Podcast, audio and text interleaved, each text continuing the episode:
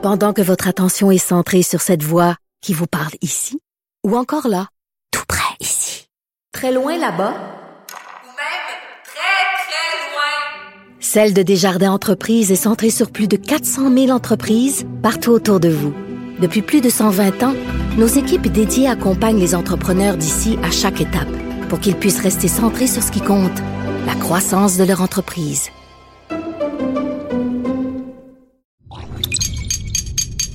Cube Radio. Attention, cette émission est laissée à la discrétion de l'auditeur. Les propos et les opinions tenues lors des deux prochaines heures peuvent choquer. Oreilles sensibles s'abstenir.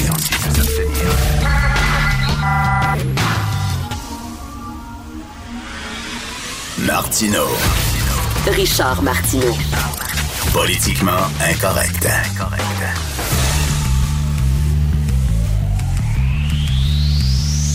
Cube Radio. Bon mercredi tout le monde, merci d'écouter Cube Radio est politiquement incorrect et d'ailleurs je vais être incorrect politiquement aujourd'hui une autre fois. Euh, cette semaine j'ai écrit sur euh, Michel Lalonde, Michel Lalonde qui est une grande poétesse euh, québécoise et euh, qui avait à la fin des années 60 écrit et lu un poème qui avait marqué le Québec qui s'intitulait Speak White. Et je disais que Michel Lalonde, tout comme, tout comme Pierre Vallière, disait que les Québécois francophones étaient les nègres blancs d'Amérique. Et là, il y a un journaliste de The Gazette, The Gazette Christopher Curtis, qui écrit sur sa page Facebook, Facebook c'était cœur. Le, gars, ce gars-là m'aime pas, il se réveille la nuit pour me détester. Alors, il dit, c'est écœurant, il, il a utilisé le mot avec un N, de N-word, nègre, nègre blanc d'Amérique. Monsieur Curtis, c'est le titre d'un livre. Nègre blanc d'Amérique de Pierre Vallière. C'est un des livres les plus importants qui a été écrit au Québec. Vous êtes journaliste. Qu'il y a des gens qui m'écoutent, là, qu'il y a des gens qui m'écoutent connaissent pas Nègre blanc, blanc d'Amérique, c'est correct. C'est correct. Je comprends ça. Mais vous, vous êtes journaliste. Vous écrivez sur le Québec. Vous devriez euh, connaître la culture québécoise et l'histoire du Québec. Nègre blanc d'Amérique, c'est pas moi qui le dis, là. C'est Pierre Vallière qui disait ça en disant que les Québécois francophones, pendant très longtemps, euh, étaient traités comme des citoyens de seconde classe, ce qui est vrai. Ce qui est vrai. Mon père travaillait d'une shop, c'était à l'époque, les Québécois francophones, c'était des porteurs d'eau. Les boss aboyaient en anglais. Euh, les foreman, c'était en anglais. Puis quand tu étais un Québécois francophone, tu pouvais pas accéder au haut poste de cadre. C'était comme ça. Je suis désolé. Il y avait une discrimination contre les Québécois francophones. Et Pierre Vallière, qui était un gars qui avait, qui était né dans un quartier extrêmement pauvre, qui a vu son père souffrir de ce racisme anti-francophone-là, avait écrit un livre qui s'intitulait Nègre blanc d'Amérique. Et là, Christopher Curtis, il dit, ouais, mais vous sauriez, vous saurez, monsieur, que les, Noirs aux États-Unis se faisaient lyncher. Il y a des milliers de Noirs qui se sont fait lyncher et faire un, un parallèle entre les Québécois francophones et les Noirs, c'est débile. Le, le livre s'appelait comme ça. Nègre blanc d'Amérique. Il disait pas qu'on se faisait lyncher. Vous l'avez même pas lu. Vous connaissez même pas Pierre Vallière. Je suis sûr que c'est la première fois que vous entendez son nom. Christopher Curtis. Il y en a bien des anglophones comme ça, hein, qui nous crachent dessus puis qui connaissent même pas notre culture. De toute façon, ils s'en foutent de notre culture puis ils s'en foutent de notre histoire. Alors, M. Curtis, Nègre blanc d'A- d'Amérique, c'est un livre. Comment faire l'amour avec un nègre? C'est un livre aussi. Je suis désolé de dire le mot nègre, mais c'est un livre de Danny Laferrière. Connaissez-vous Danny Laferrière? Il a été nommé là, à l'Académie française. Regardez dans Wikipédia, là. Vous allez apprendre c'est qui Danny Laferrière, M. Curtis. C'est le fun, des fois, s'intéresser à la culture québécoise. Surtout quand on critique le Québec dans ses textes. D'avoir un minimum de connaissances. Alors voilà, c'est vraiment n'importe quoi. Euh, D'ailleurs, je vous, je vous conseille fortement de lire le texte de Régent Tremblay dans le Journal de Montréal d'aujourd'hui, pages 66 et 67. Régent Tremblay nous parle de Jackie Robinson, qui était euh, le premier noir à jouer professionnellement au baseball. C'était où?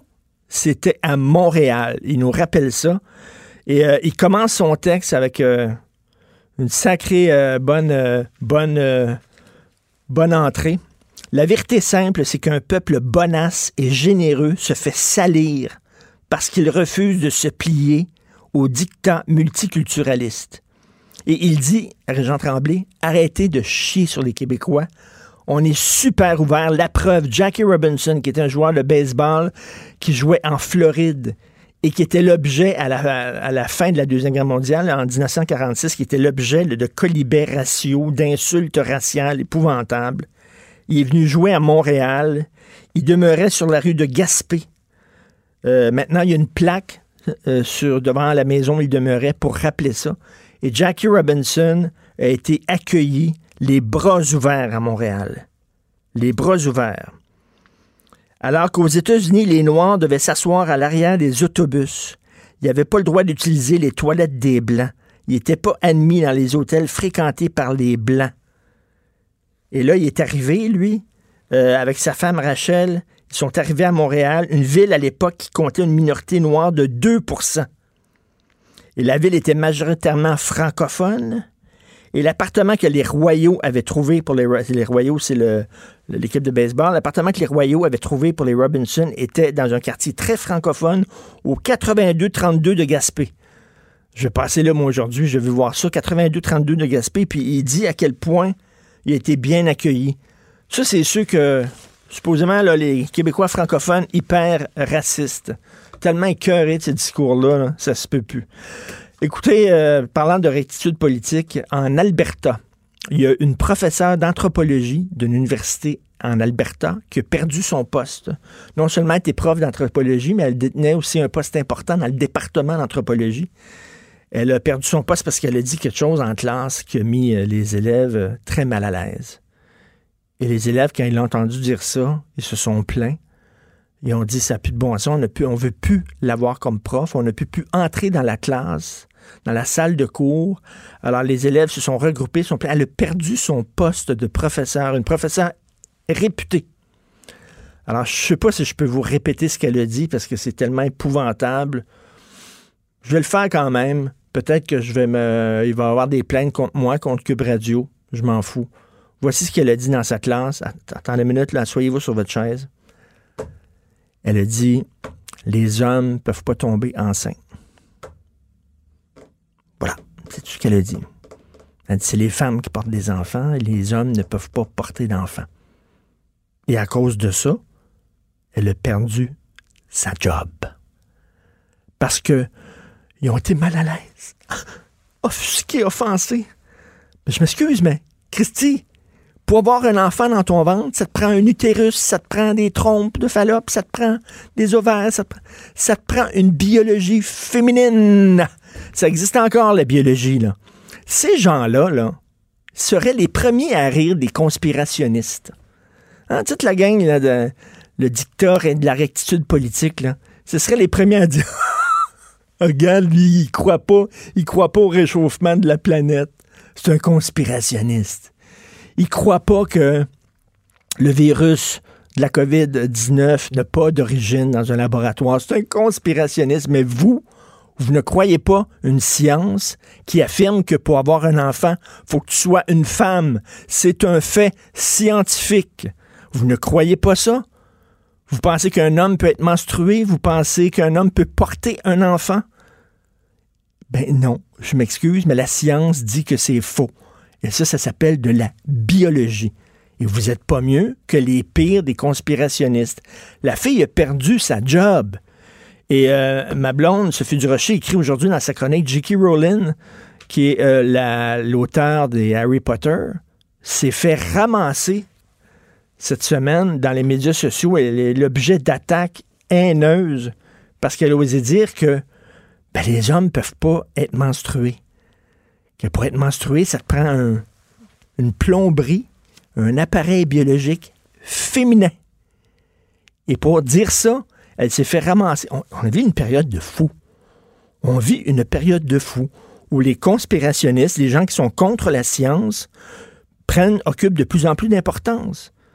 Et là, ça, c'est la science biologique. Ah, ça, non, euh, mais non, mais ça, ils ont raison, voyons donc. Ça a l'air que c'était transphobe de dire ça. C'est transphobe de dire qu'un homme ne peut pas accoucher et qu'un homme ne peut pas être menstrué.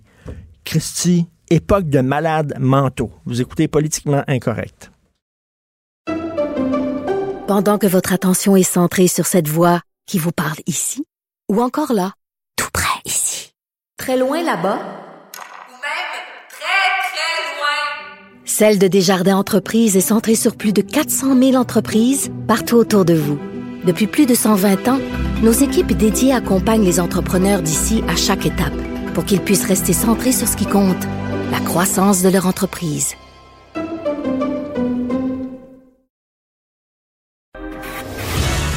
Martineau et l'actualité, c'est comme le yin et le yang. Impossible de dissocier. Politiquement incorrect. Et bien sûr, nous parlons d'économie avec l'excellent Michel Girard, chroniqueur à la section argent du Journal de Montréal, Journal de Québec, euh, et Michel qui veut ressusciter une vieille idée de Jacques Parizeau. Allô? Oui.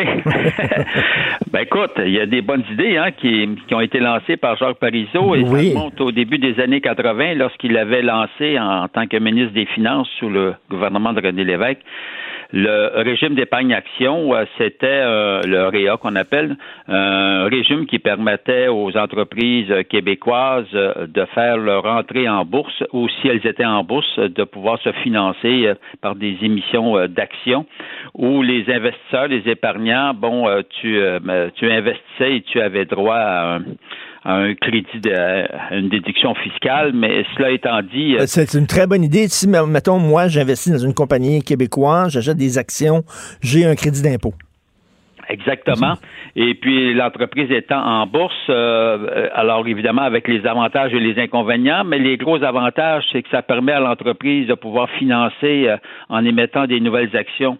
Euh, et non pas en allant têtant le, têter le gouvernement directement là, par des subventions. Alors donc, euh, ouais, non, mais c'est ça. Tu fais, tu fais participer évidemment les, les, Ben oui. les épargnants, les, les, les investisseurs. Alors, euh, et euh, ce qui avait permis à l'époque quand même de lancer, écoute, un paquet de fleurons québécois qui, ont- qui avaient fait leur entrée en bourse ou qui étaient déjà en bourse mais qui ont connu une super croissance. Je fais référence notamment à des groupes comme le groupe Jean Coutu, Alim- Alimentation Couche-Tard, le groupe CGI.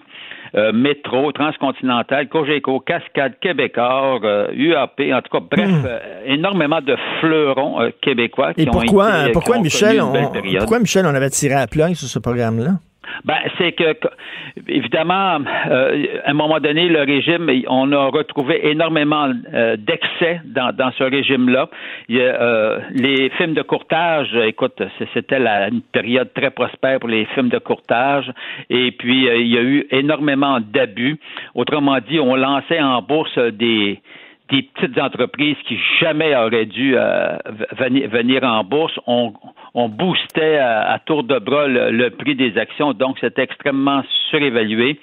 Alors, et euh, donc ces excès-là, euh, évidemment, ont fait en sorte que ça a dénigré complètement le régime à, cause de cela. Et puis, à un moment donné, ça s'est terminé, euh, évidemment, quand il y a eu le, le, le crash de, de 1900, d'octobre 1987. Alors, euh, et là, à partir de ce moment-là, là, c'était, c'était la fin, à cause justement de, de tous ces excès-là. Donc, ce que- ce qu'il faut faire, c'est de peut-être, c'est de le relancer, évidemment avec des nouvelles balises, avec de- de- superbement bien encadré, et puis toujours dans le but d'éviter les excès euh, du passé. Mais le moment est opportun dans le sens suivant, c'est qu'à l'heure à l'heure actuelle, énormément d'entreprises solides, des grandes entreprises, des, des, des, entreprises québécoises, on s'entend, là, des PME, mais solides, mais qui, connaissent évidemment, qui ont besoin d'argent à cause de la crise terrible qu'on vi- qu'on vient de vivre. Alors, c'est pour ça que je, moi, je dis, au lieu d'aller têter le gouvernement pour des subventions, si tu lances euh, pareil régime, euh, tu pourrais obtenir les épargnants euh, qui sont intéressés et qui ont un certain degré, évidemment, assez élevé de tolérance au risque, pourraient investir dans, dans ces entreprises-là, puis relancer. Alors, Ben, c'est euh, une très bonne idée parce que ben, c'est ça, plutôt que ce soit le gouvernement directement qui est tout le temps en train de pomper de l'argent, ça serait aux, euh, aux citoyens de dire ben je vais acheter des actions. Très bonne Ben, idée. Qui veulent prendre euh, le, le risque, puis le moment, comme je te dis, est opportun parce que tout, tout a été dévalué à cause de, de la crise et c'est toujours des moments opportuns. Ça fait l'affaire de tout le monde. L'investisseur, lui, évidemment, l'investisseur, il prend, il prend un risque, mais il sait qu'il y a un potentiel à la hausse. L'entreprise a besoin d'argent, elle se finance par l'entremise de la bourse. Euh, puis les films de courtage font de l'argent. Regarde. Ben oui, on, on le dit, hein, t'es toujours en mode solution, toi, Michel. En tout cas, ça, ça, ça en est une, puis ça Ben oui, intéressant. c'est une très bonne idée. intéressant de la regarder, celle-là. Puis elle est purement québécoise en plus. Et puis, écoute, ça a connu le succès. On a eu l'expérience passée. Et puis, quelle bonne idée à l'époque de Jacques Parizeau. Tout à fait. Tu veux parler des- d'autres pirouettes des actionnaires du Cirque du Soleil? Bon, ben ça, c'est le genre de dossier qui, qui, qui n'en finit plus.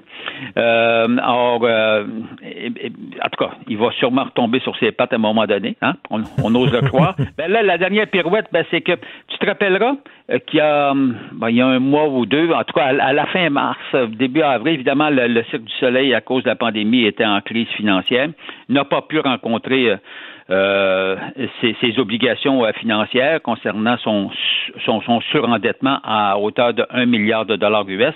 Euh, et est-ce qu'ils avaient trouvé les, trois actionnaires, de, le fameux trio, là, TPG, Fosum, et la Caisse de dépôt, il avait trouvé comme solution de faire une avance de 50 millions de dollars, un prêt au cycle du soleil de 50 millions US, mais en, évidemment en garantissant leur prêt à même des, des, des actifs. Mais le problème, c'est que c'est des actifs qui avaient fait l'objet d'une d'une pirouette, c'est le moins que l'on puisse dire, en les, en les retirant du cycle du soleil, en les faisant passer de nouveau par le Luxembourg, puis en les faisant revenir dans une autre société québécoise. ah boy! Ah, oui, oui, non, non, non, c'est ça. Ah, ils, ont, ils ont toutes sortes de petits passe-droits, ces gens, ces gens-là, qui utilisent là, des, des, des canaux comme ça. Est-ce que Michel est toujours là? Petit problème de communication avec Michel. Hello, il n'est pas là, la ligne a coupé. Mais donc, il fait passer ça par le Luxembourg. Ces gens-là ont tout le temps une façon de s'en sortir, de prendre une affaire, de le sortir d'une, société, de le remettre dans une autre société, de gagner. Ça me fait penser au film de Landromat. Je vous euh, conseille fortement de voir ce film-là sur Netflix de Landromat qui montre à quel point les ultra-riches, c'est sur les Panama Papers, et les ultra-riches utilisent toutes sortes d'échappatoires et toutes sortes de passe-droits que le citoyen ordinaire, lambda, ne peut pas utiliser pour sauver de l'argent, pour têter euh, des, euh, de l'argent au gouvernement, pour s'en sortir, pour payer moins d'impôts, pour payer moins de taxes. Donc, ça a l'air que le Cirque du Soleil fait exactement ça. Mais là, la communication a coupé malheureusement avec Michel là-dessus. Euh, ils sont un gros fonds chinois, un gros fonds américain, on le redit, qui ont des gonzillards de dollars et qui demandent l'aide de l'État. Donc, Michel, tu dis qu'ils sont, ont ils ont fait passer ça par le Luxembourg, ils ont sorti des actifs d'une société, ils l'ont remis dans l'autre. Et voilà. Alors, euh, en tout cas, bref, euh, fi- finalement, les créanciers actuels euh, ont trouvé la manœuvre douteuse.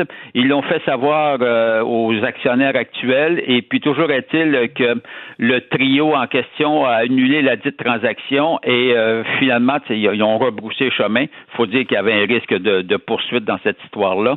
Alors, parce que quand ils ont sorti les actifs, pour se protéger leurs prêts, euh, le lendemain, euh, le Cirque du Soleil décidait de ne pas payer euh, sa dette. Tu vois le genre, là? Ben oui. Alors, euh, fait que finalement, ils ont rebroussé chemin. Euh, Une belle, une belle pirouette, ça. Et ben, là, ça, ça, ça en est toute une. Et là, il y a des acheteurs euh, qui seraient intéressés à reprendre le cirque et qui n'auraient pas besoin, eux autres, de têter les mamelles de l'État. Oui, voilà, c'est ça, c'est qu'il y a de la compétition, il y a des groupes qui sont intéressés, euh, et euh, entre autres, c'est un, ça c'est un groupe qui est euh, contrôlé par euh, des gens de Toronto, là, la, la- la firme Catalyst Capital Group. Euh, alors, et, ce que ce groupe-là, ce qu'il a fait avec d'autres investisseurs, ils ont, ils se sont entendus avec les créanciers actuels. La créance est autour de 900, de 1 milliard de, de dollars US.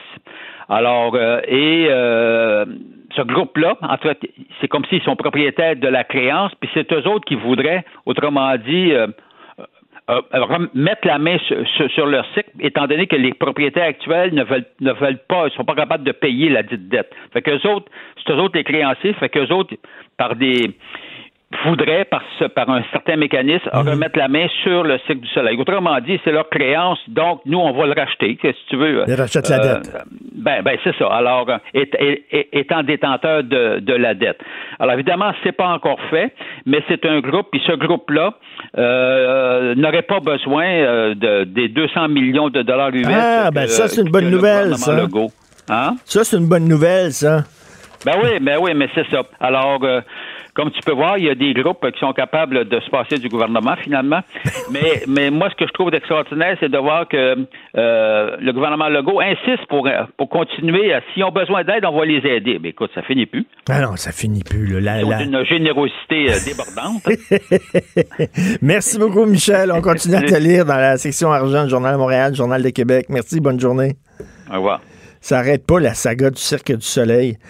Dans le devoir, Ottawa se lance dans la chasse aux fraudeurs. Alors, vous savez qu'il y a beaucoup, beaucoup de gens qui ont fraudé là, euh, avec euh, le programme de prestations canadiennes d'urgence, qui n'étaient pas éligibles à une aide, qui ont volé l'identité de certaines personnes, qui ont reçu de l'argent du gouvernement. Il y en a beaucoup. Ça a l'air que c'est très facile de frauder le gouvernement.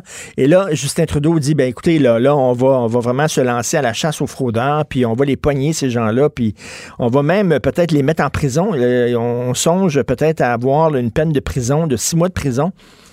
Et là, Jack Meeting du NPD dit non, non, non, non, non, faut pas faire ça parce que ça vise les personnes racisées. Ça serait raciste. Non, il est en train de dire que c'est surtout les, Noirs qui fraudent le PCU? Euh, euh, dire ça, c'est raciste? Oui, M. Singh, qu'est-ce qu'il dit? Il dit non, non, mais c'est parce qu'en prison, là, les chiffres le démontrent. En prison, c'est surtout des personnes racisées. Il y a une forte présence de personnes racisées en prison. Puis là, si vous commencez à donner des peines de prison aux fraudeurs, euh, on va se retrouver encore une fois avec des personnes racisées en prison. Attends c'est parce que si tu as fraudé, tu as fraudé, tu vas en prison au point. que tu sois noir, que tu sois blanc, que tu sois mauve avec des picots roses, que tu sois jaune avec euh, des rayures bleues, si t'as fraudé, puis c'est prouvé que t'as fraudé, puis ils ont les documents pour montrer que t'as fraudé, ben c'est six mois de prison. Non, mais est-tu en train de dire qu'il y a deux sortes de fraudeurs? Là, c'est, fou raide. Là. Es-tu en train de dire, lui, qu'il y a deux sortes de fraudeurs, c'est-à-dire les, fraudeurs blancs puis les fraudeurs racisés qu'il faudrait pas envoyer en prison? C'est-tu le système de justice qu'on veut avoir, là? Avec un système de justice à deux vitesses? Imaginez qu'on dit, là, si, si tu es un noir puis tu fraudes, tu vas avoir une grosse peine de prison, mais si tu es un blanc, tu vas avoir moins grosse peine de prison. Les gens diraient, ça n'a pas de bon sens. Le discours antiraciste est en train de devenir complètement débile. Politiquement incorrect. À Cube Radio et sur LCN, le commentaire de Richard Martineau avec Jean-François Guérin. Cube Radio. Cube Radio. Salut Richard. Salut Jean-François. Tu voulais revenir ce matin sur cette poursuite euh, intentée euh, contre le gouvernement pilotée par Maître Guy Bertrand. Euh, oui, c'est un groupe qui s'appelle la Fondation pour la défense des droits et libertés du peuple. Moi, quand je vois le mot peuple dans, le nom d'un groupe comme ça, je me dis, oh boy, hein, on rit plus. Là. Alors, ces gens-là veulent poursuivre le gouvernement en disant que les mesures de confinement ont bafoué les droits et libertés fondamentales des Canadiens. Donc, ils veulent poursuivre le gouvernement et ils veulent que le gouvernement s'excuse au Québec j'ai parlé à Maître Guy Bertrand hier et bon, il, posait des bonnes questions là, quand même. C'est lui qui représente ce groupe-là. Il dit pourquoi on a confiné tout le Québec alors que le problème était surtout à Montréal? Bonne question. Pourquoi on a confiné tout le monde mm. alors que c'était surtout les personnes âgées malades qui étaient, qui étaient vulnérables? Bonne question. Pourquoi euh, on a fermé les écoles alors que les enfants n'étaient pas si touchés que ça? ce sont des bonnes questions. Puis il dit le médicament, des fois, était plus fort, avait des effets plus forts que le mal qu'il devait combattre. C'est-à-dire qu'avec le confinement, il y avait des problèmes de solitude, de santé mentale. Tout ça, c'est des excellentes questions et tout le monde se les pose, ces questions-là. Mais il y a trois problèmes avec cette poursuite-là, Jean-François. Trois problèmes. Un, tous les spécialistes à travers le monde disent que les mesures de confinement, même si c'était désagréable, même si c'était très difficile, mm. on a sauvé des millions de vies. Ça aurait été pire ben si on avait pas Et même la Suède, là, qui vient de, qui était un modèle partout dans le monde de, laisser les gens agir, commence à revenir euh, ben sur sa position en disant euh, si c'était à refaire, on ferait pas la même ben, chose. Exactement. Le confinement, c'était pas agréable. Oui, ça a bafoué peut-être des libertés. Ça a sauvé des vies. Deuxièmement, c'est facile, Jean-François, de dire aujourd'hui, on aurait dû. On aurait donc dû. On aurait dû hmm. faire ça, on aurait dû faire ça. Mais au hmm. début de la crise, on ne connaissait pas ce virus-là. Dire, on le savait, on pilotait là, sans GPS, en plein brouillard. On construisait l'avion en, pilotant l'avion. Donc, on improvisait. C'est certain qu'aujourd'hui, on sait là, comment il réagit. Puis c'est vrai que les enfants sont moins touchés. Puis c'est surtout les personnes âgées vulnérables. Hmm. Mais au début, on ne le savait pas. Donc, c'est très facile. Et troisième affaire, c'est qu'il y a une gang de conspirationnistes derrière ça. Quand tu grattes un peu, c'est des gens là, qui sont dans le complot. Ouh, Bill Gates, les vaccins, euh, le patronat mondial, les puces sous la peau, etc. Donc, écoute, je pense qu'à un moment donné, là, quand tu grattes un peu, je pense que ça ira pas loin, loin, loin, là, cette affaire-là. Ça va être assez facile de dire au gouvernement, écoutez, là, oui, on a fait des erreurs, on l'admet comme tous les gouvernements du monde entier, mm. mais veut dire, c'est facile de juger par après. On verra, mais d'après moi, il n'y aura pas de procès. Là. Ça se rendra pas jusque-là. On verra bien. Euh, par ailleurs, il n'y a pas de, pas de subvention au euh, théâtre du Rideau Vert sous prétexte que ce théâtre-là ne joue pas son rôle social. Oui, c'est ça. J'adore le théâtre du Rideau Vert. Je pense qu'on s'est déjà croisé, Jean-François, à quelques pièces euh, là-bas. Euh, je suis allé voir, entre autres, le, Malade imaginaire récemment avec le Guérin. C'était magnifique, une pièce de Molière.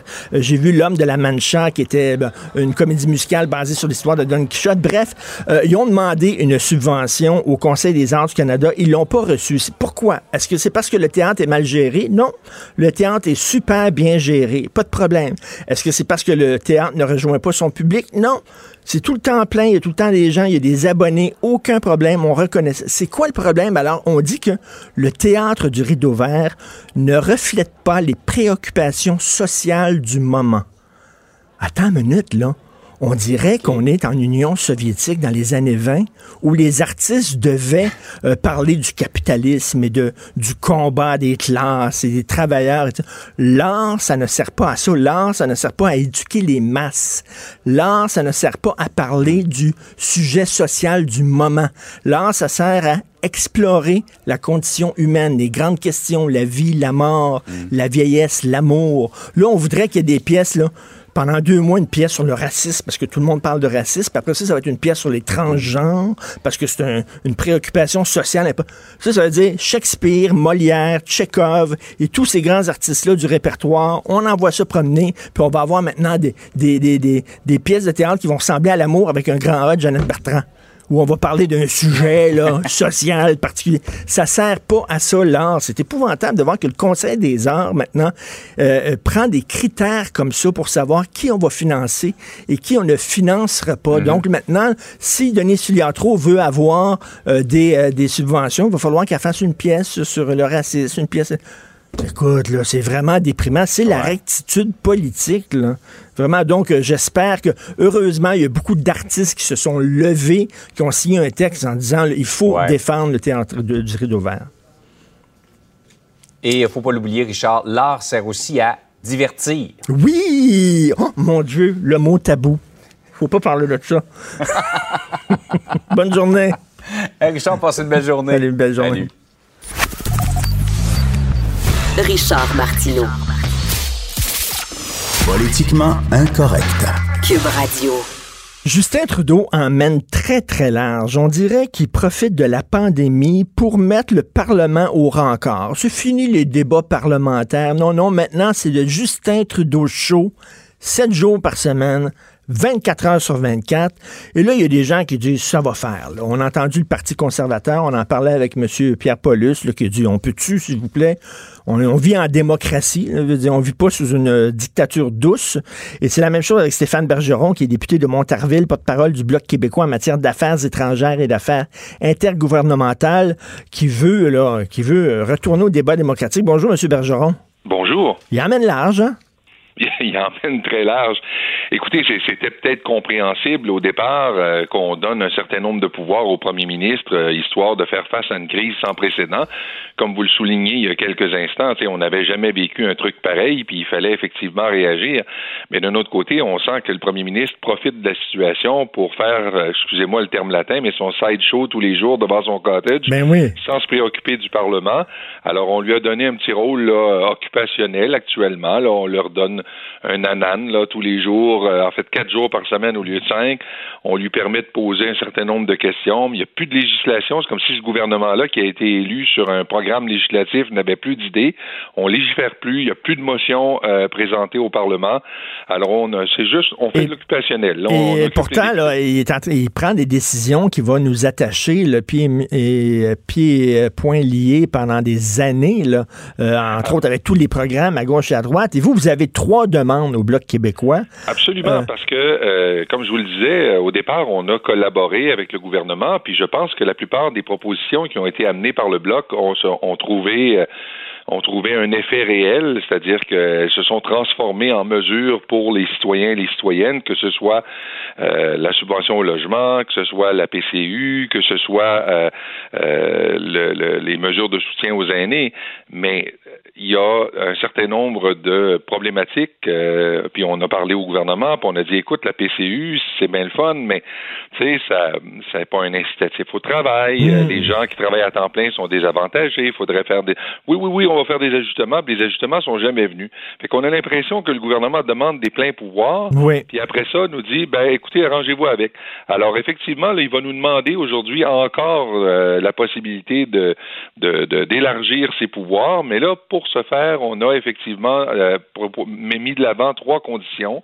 La première, c'est que c'est bien beau parler de, la santé puis de de, dire qu'il faudrait donc qu'on qu'on qu'on euh, qu'on prenne davantage hmm. soin de nos aînés, mais le gouvernement fédéral a réduit ses transferts aux provinces depuis un certain nombre d'années. Lui qui payait la moitié des coûts de santé ne paie plus que 23% et ça, ça s'en va en déclinant. Et ça, M. Bergeron, ça, c'est souvent oublié, dans les critiques qu'on fait du gouvernement Legault, entre autres, en disant on aurait dû investir davantage, puis c'est aux provinces à se prendre en main, puis investir davantage. On oublie le fait que les transferts en santé ont été coupés par le fédéral. Absolument. Puis d'ailleurs, dans les transferts en santé, il n'y a pas un sou qui est transféré pour les soins aux aînés. Ça, c'est important de le savoir aussi. là. C'est-à-dire que le gouvernement du Québec a investi 100 des, des, des fonds pour les soins aux aînés. Il n'y a pas une scène du fédéral qui vient là-dedans. Alors, c'est donc dire qu'il y, a des, il y a des soins de santé qui ne sont même pas compris dans les transferts aux, provinces, dont les soins pour les aînés. Alors, ça, c'est notre première condition. La deuxième, évidemment, c'est de présenter une mise à jour économique. Ben, ça, ça presse. Ça, ça, presse en maudit. Où c'est qu'on est rendu? C'est quoi le portrait de l'économie? Une mise à jour économique, c'est un polaroïde, parce que là, là, c'est un programme ici, puis un programme là, puis les milliards, puis les milliards, puis on dirait, là, que, excusez-moi l'expression, mais on dirait que Justin Trudeau, il chie des lingots d'or, là. Euh, littéralement, puis euh, lui, tout ce qu'il a besoin de faire, c'est de discuter avec son conseil des ministres, puis dire qu'est-ce qu'on pourrait bien faire? Ben oui. Ah, on fait ça, puis ah, ça coûtera ce que ça coûtera, c'est pas grave. Moi, ça me permet d'envoyer des chèques à, feuilles d'érable un peu partout à travers le Canada. Ça assure ma réélection.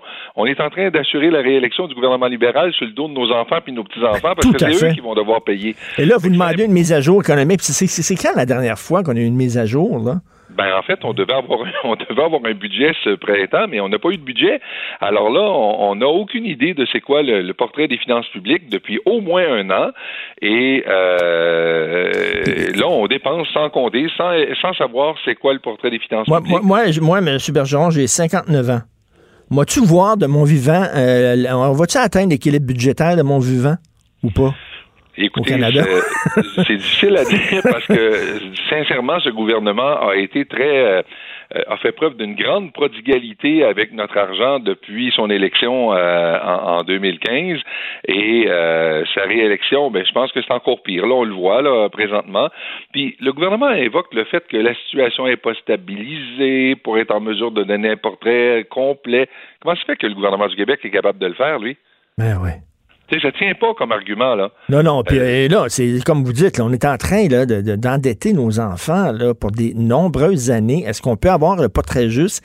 Et troisième, le, troisième point que vous demandez, mais ça, je vous trouve sévère exclure les partis politiques de la subvention salariale d'urgence. Mais vous savez que ça, ils sont, ils sont dans le trouble, là, au Parti libéral. C'est une ben entreprise en difficulté. Là. Tout à fait. Dans les trois premiers mois de euh, la présente année, ils ont ramassé des millions de dollars, puis là, sont tellement mal pris qu'ils ont besoin de piger dans le pot au beurre, puis de, de, de profiter d'un programme qu'ils ont eux-mêmes conçu, alors qu'il y a des entreprises, par exemple dans le domaine touristique, qui ne sont pas admissibles à la PCU. Alors, tu as des entreprises qui sont véritablement en difficulté, qui sont qui sont sur le bord de la faillite, qui, elles, ne sont pas admissibles à la PCU, et le gouvernement libéral qui a lui-même concocté ce programme de subvention Et d'ailleurs, ça nous a vu, euh, ça nous a permis de voir un show incroyable de Yves-François Blanchet qui a posé la question à peu près une dizaine de fois à Justin Trudeau. Est-ce que le Parti libéral du Canada est en difficulté? Parce qu'il faut être sur le bord de la faillite pour recevoir ben, l'aide du gouvernement. Puis ce qui est assez fascinant, je vous parlais tout à l'heure d'un espèce de petit, de petit, de petit truc, euh, une bébelle occupationnelle pour les parlementaires. Avant, on avait la période de questions qui avait lieu tous les jours, cinq jours par semaine. Puis la période de questions, on disait souvent à la blague, c'est une période de questions, c'est pas une période de réponse. Ben allez-vous, allez-vous croire qu'on a encore moins de réponses maintenant avec cette espèce de truc occupationnel, leur, parlement hybride qui a été adopté grâce au soutien du NPD, qui nous ont enfoncé dans la gorge, qui ont mis le Parlement au rencard euh, avec les, deux partis, euh, ben ces deux partis-là. Euh, écoute, Yves-François Blanchet n'a jamais réussi à obtenir une réponse. La réponse qu'on nous donne, c'est écoutez, ce programme a été mis en place pour aider tous les employeurs à travers le Canada, de telle sorte de permettre qu'on ne mette pas des gens à pied, comme si le Parti libéral était tellement mal pris qu'il aurait de toute façon mis des gens à pied. Il aurait mis personne à pied. Il, nage dans l'argent. En d'autres là, là, et comme vous dites, là, alors qu'il y a des entreprises qui sont vraiment sur le bord de la faillite, qui n'ont pas droit à l'aide du gouvernement. Tout à fait. Puis ce qui est d'autant plus euh, incroyable, c'est que ce gouvernement-là avait promis de rétablir le financement public des partis politiques. Ils l'ont pas fait, et là, ils le font par la bande pour eux autres mêmes. Alors, ils viennent, piger, ils viennent piger dans les fonds publics pour préparer leur prochaine campagne électorale, pour préserver leur magot de guerre, parce que là, les millions qu'ils ont ramassés, ils sont pas obligés de les dépenser, ils sont obligés de payer leur personnel avec. C'est vous et moi, à travers nos taxes et nos impôts, qui payons le personnel du Parti libéral du Canada. Non, non, ils sont vraiment, ils sont vraiment morts de rire. Donc, c'est vos trois conditions que vous posez, trois questions que vous posez. Puis, euh, en passant, là, la mise au rencard euh, des débats parlementaires, de l'ajout parlementaire sous prétexte que c'est la pandémie, puis bon, euh, il faut respecter les consignes de distanciation sociale. Ça n'a pas empêché Justin Trudeau de prendre un bain de foule pour euh, déposer, euh, mettre son genou à terre devant les photographes et ça n'a pas empêché cinq ministres fédéraux du gouvernement de Justin Trudeau d'aller faire du kayak ensemble. Ben non, mais écoutez, vous avez raison. On a annulé tous les festivals durant tout l'été parce que semble-t-il que c'est très dangereux de se retrouver dans une foule. Ben oui. Et là, le premier ministre qui euh, est un peu à l'origine de cette annulation des grands événements euh, culturels euh, au cours de l'été, les célébrations, il n'y aura pas de fête du Québec, il n'y aura pas de fête du Canada, tout est annulé parce que c'est donc dangereux de se retrouver dans une foule. Première chose qu'il fait, il se ramasse dans une foule pour bien paraître, là, porte son masque.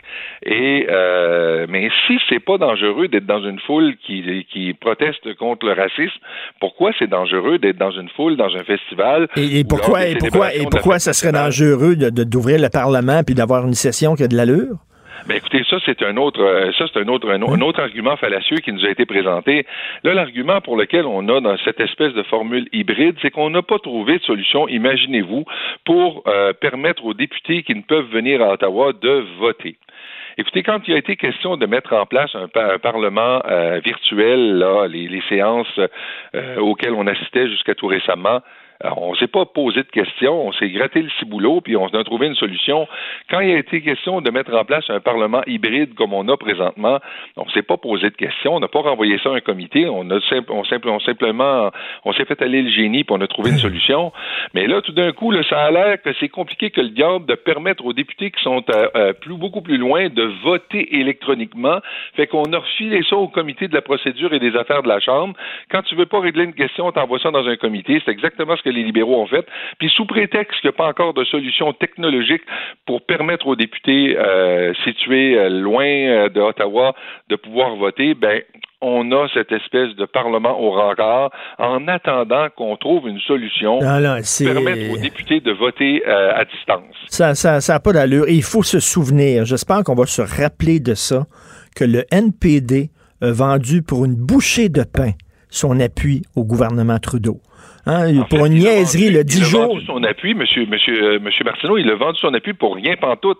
Parce que, souvenez-vous, la raison pour laquelle le NPD a donné son appui au gouvernement. 10 jours de congé de maladie. C'était ce vague appui à 10 jours de congé de maladie aux travailleuses et aux travailleurs. Ça relève même pas des compétences du gouvernement fédéral. fait que le gouvernement fédéral a dit au NPD, ben oui, je vais faire, me prendre un engagement sur l'honneur, qu'on va promouvoir ça auprès des gouvernements des provinces puis du secteur privé, puis avec ça, on va mettre le Parlement au rencard. Puis le NPD a accepté. Incroyable. Le NPD a accepté. Il n'y a absolument rien. Le NPD a rien gagné parce que ça ne relève pas du gouvernement fédéral. Mais ça, vous savez comme moi, ça, c'est un réflexe naturel chez les partis fédéralistes à Ottawa de dire, nous autres, comme le disait Jean Chrétien, on décide puis les provinces exécutent. Fait que nous autres, on décide qu'il va y avoir des, congés puis les provinces n'auront pas le choix d'aller de l'avant. Euh, ça, ça donne que ça n'a pas tout à fait fonctionné comme ça encore jusqu'à présent. Alors là, aujourd'hui, qu'est-ce qui se passe là? Ben, il se passe que le gouvernement va nous présenter un autre projet de loi nous demandant des pouvoirs exceptionnels pour euh, euh, un certain nombre de trucs, puis qu'on va lui dire, écoute, nous autres, on a trois conditions. Est-ce que tu réponds à nos trois conditions? La dernière fois qu'on a négocié, tu nous as donné ta parole, puis euh, tu n'as pas respecté ta parole. Mm. Moi, négocier avec quelqu'un qui n'a pas de parole, peu de misère avec ça. Fait qu'on a trois conditions. Est-ce que tu t'engages à les respecter, oui ou non? Sinon, ben, va te faire voir ailleurs. Et Dieu sait qu'il aime ça se faire voir. Oh oui, que oui. Merci beaucoup, M. Stéphane Bergeron. Merci du Bloc québécois. Bonne journée. Au revoir. Pendant que votre attention est centrée sur cette voix qui vous parle ici, ou encore là, tout près ici, très loin là-bas, Celle de Desjardins Entreprises est centrée sur plus de 400 000 entreprises partout autour de vous. Depuis plus de 120 ans, nos équipes dédiées accompagnent les entrepreneurs d'ici à chaque étape pour qu'ils puissent rester centrés sur ce qui compte, la croissance de leur entreprise.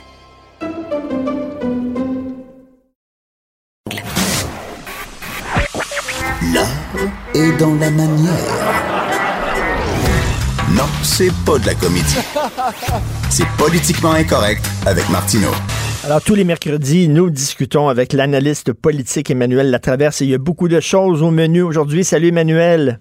Bonjour. Hey, en passant, l'histoire, Ottawa qui veut se lancer dans la chasse aux fraudeurs concernant la prestation canadienne d'urgence et Jack Singh qui dit non, non, non, euh, mettre ces gens-là en prison parce qu'on prévoit six mois de prison pour les fraudeurs. Il dit non, ce serait raciste. Non, c'est quoi ça? Ben, bizarre, ça.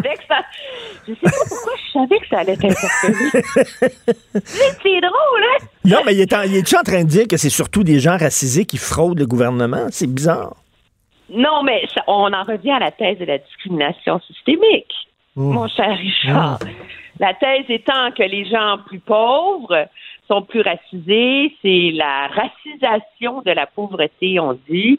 Et donc, euh, de facto, si tu te mets à punir tous les gens, euh, il y a un risque que tu t'attaques aux, fruits faciles à cueillir. Je pense que c'est ça l'enjeu si on essaie de sortir de la rhétorique idéologique, là, je pense que la crainte soulevée par Jagmeet Singh, c'est que l'Agence du revenu du Canada, bien connue pour aller euh, persécuter et sévir contre euh, les petits acteurs euh, plutôt que contre les grandes corporations, finissent par s'attaquer aux petits fraudeurs ou à la personne mal éduquée, mal informée. Ben, ça, c'est ça, c'est de dire, ça, c'est de prendre.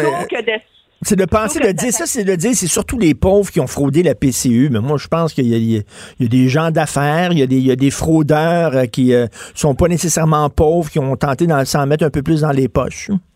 Moi, je suis d'accord avec toi là-dessus. L'enjeu, je pense, puis l'interrogation que plusieurs ont, c'est à qui va s'attaquer l'Agence de revenus du Canada? Est-ce qu'on va partir après les fraudeurs faciles à accueillir, BT, ou on va partir après les réseaux de fraude comme euh, ceux par ceux par exemple qui ont réussi à en se servant du vol d'identité de appeler l'agence de revenus du Canada, d'ouvrir des comptes en ligne et de se faire verser l'argent de la PCU dans des comptes euh, bancaires Internet, comme la Banque Tangerine, là, par exemple, la Banque mmh. Scotia, à l'insu de tous, vider le compte sans que euh, le citoyen canadien ne s'en soit jamais rendu rendu compte. Ça, c'est des, ça, c'est des fraudes hyper compliquées à enquêter. On ben peut pas trouver les fraudeurs, c'est des réseaux, etc.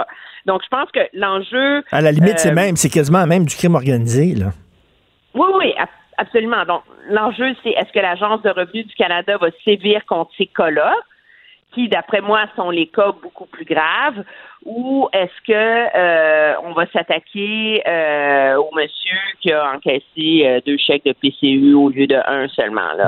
Mais on voit, ceci étant dit, comment il y a une récupération de l'enjeu racial Hmm. sur tous les fronts euh, en ce moment. Je suis pas certaine que c'était le lien le plus évident à faire là, dans les questions soulevées par les réformes Oui. envisagées par le gouvernement sur la PCU. Mais d'ailleurs, justement, parlant de PCU, là, on disait beaucoup que ça c'était pas un incitatif à, à l'emploi. Au contraire, ça t'incitait à rester chez toi et être payé par le gouvernement. Là, il va y avoir, il va avoir des changements. Là.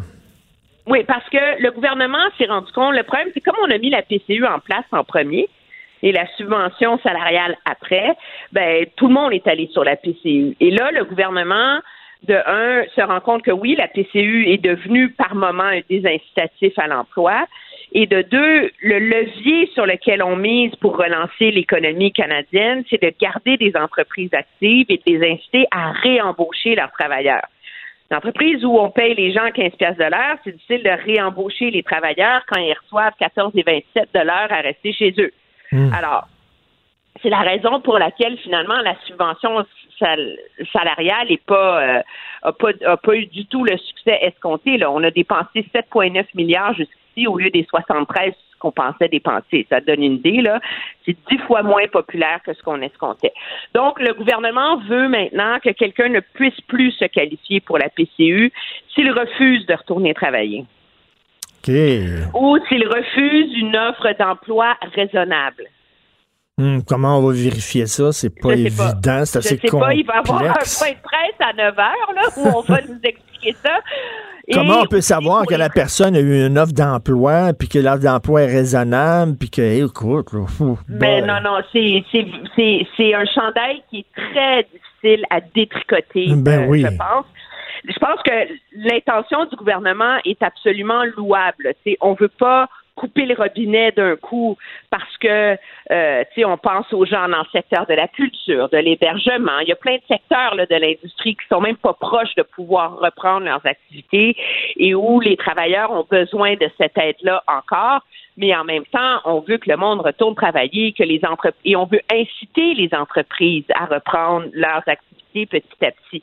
Donc, c'est comme il faut euh, il faut se, se sevrer de cette dépendance à la PCU et trouver une formule pour le faire euh, graduellement, euh, mais efficacement. Et donc ça, c'est un sacré casse-tête là sur lequel travaille le gouvernement. Mais je pense que tout le monde s'entend sur l'objectif, ceci étant dit que c'est important et que tu peux pas euh, t'en tenir à ce filet social monumental éternellement là, si tu veux réussir à relancer. Ben oui, tout à fait. Hey, tu veux nous parler d'un débat extrêmement intéressant qui pose de très bonnes questions. Tout ce mouvement Defund the Police, c'est-à-dire que on dit euh, c'est la pauvreté qui crée la criminalité, donc on va s'attaquer davantage aux, aux causes de la pauvreté, donc peut-être moins d'argent dans la police et plus d'argent dans les organismes communautaires pour combattre la violence et la pauvreté. C'est intéressant ça. Oui, et c'est un débat, c'est sûr, qui est parti des États-Unis, là, pour des raisons différentes, mais qui gagne du terrain au Canada parce que les fondements de ce débat-là, euh, la cause, c'est peut-être pas la violence directe des policiers et euh, leur corruption et tout le reste, mais la réflexion est la même. C'est de se dire, si on met moins d'argent dans les forces policières et que l'argent qu'on sauve, à la place, on l'investit dans des travailleurs sociaux, des programmes de santé mentale pour les gens qui sont à faible revenu, des programmes communautaires, des programmes de réinsertion sociale, des programmes d'appui aux jeunes dans les quartiers défavorisés, etc. Est-ce qu'on est capable d'investir, d'en sortir les gens de la criminalité plutôt que d'investir dans la répression? Donc, c'est totalement changer le paradigme autour euh, du rôle de la police. Et la réalité, c'est que la police coûte de plus en plus cher et ne cesse d'être confronté à des défis qui, à l'origine, ne sont pas les siens. Euh, Mhm. Les forces policières, maintenant, sont obligées de faire des, des, des interventions auprès des itinérants qui ont des problèmes de santé mentale. J'entends c'est pas la formation d'un policier de faire ça, là. Euh, de s'attaquer euh, euh, à une foule de d'intervenir dans une foule de de cas sociaux, là, euh, des toxicomanes euh, qui sont en délire sur la rue, des gens qui ont des problèmes de santé mentale, des cas de pauvreté, etc. Et on se dit, pourquoi est-ce qu'à la place, on n'envoie pas des gens qui sont formés pour intervenir auprès de ces gens-là. Ben, tout à fait. on la laisse pas s'occuper de, ça. Non, non, c'est des, des, questions intéressantes. Écoute, je viens, euh, hier, j'ai terminé euh, de visionner la troisième saison de la série The Wire, OK? Une série, oh, mon Dieu! Une, série extraordinaire. Oui, un vieux classique, mais vraiment, ça a tombé sur le cul. Et la question que ça pose dans la troisième saison, c'est justement ça, en disant la plupart, la grande majorité des crimes qui sont commis aux États-Unis, puis on peut dire la même chose au Canada, ça tourne autour de la drogue. Le temps est peut-être venu. Euh, la guerre à la drogue, ça ne donne strictement rien. Le temps est peut-être venu de voir ça, non comme un, problème de criminalité, mais comme un problème de santé publique. Absolument. Et c'est intéressant parce que dans l'ensemble du pays, euh, bon, il y a Doug Ford qui dit qu'il voyait pas le perspective, que ça servait à rien, mais je veux dire, à Vancouver, les forces policières, la police coûte 20% du budget de la ville. À Toronto, c'est 25% du budget de la ville qui est voué à la police.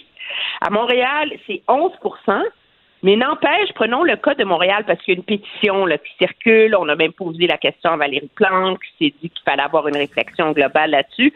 Mais Montréal est une des villes du pays où il y a le plus d'agents de police par 100 000 de population. Tu dis, si on, si on ramenait le taux de policiers à Montréal à la moyenne canadienne, on sauverait 75 millions de dollars par an. Et Ce 75 millions de dollars, on peut-tu l'investir ailleurs de manière plus efficace? Et comme tu dis aussi, canaliser euh, euh, les, les, les, les, pouvoirs de la police et leur, leur travail sur vraiment la chasse au crime et puis tout ce qui est, euh, tu sais, justement, euh, toxicomane, les, les gens avec des problèmes psychologiques, c'est des milieux communautaires qui s'occupent de ça. Oui, mais il y, a la, y a la chasse au crime, mais il y a aussi le fait de changer, parce que je pense qu'il faut lier les, en tout cas dans la thèse et dans la théorie actuelle, il faut changer le paradigme du rôle de la police. Le rôle de la police, traditionnellement en un de répression. Et euh, il y a l'exemple d'une ville aux États-Unis qui circule beaucoup en ce moment, c'est la ville de Camden au New Jersey, où la police était tellement corrompue qu'il n'y avait plus rien à faire. Ok, Donc ils ont fermé la police. Ils ont, ils ont, fermé la police. Ils ont démantelé la police. C'est pas compliqué là. Ils ont démantelé le corps de police et ils ont réinventé un corps de police axé principalement et avant tout sur la prévention. la prévention et le rôle communautaire. Et en sept ans, le taux de crimes violents a baissé de 42% non, ça pose d'excellentes questions. Faut dire aussi, Emmanuel, que la réalité américaine, c'est autre chose. Leur police est très, très militarisée. Oui. As des fois, tu as de la difficulté à faire la différence entre l'armée et la police. Absolument, mais, mais pour donner un, un exemple. Au Canada, euh, le cas d'une femme autochtone au Nouveau-Brunswick défrait vraiment tristement et beaucoup les manchettes en ce moment.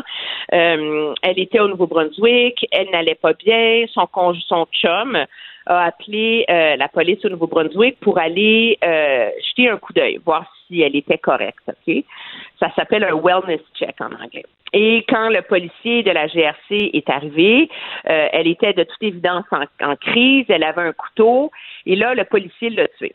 Hmm. Le policier dit qu'elle se ruait vers lui, que c'était de la légitime défense. Une enquête nous dirait.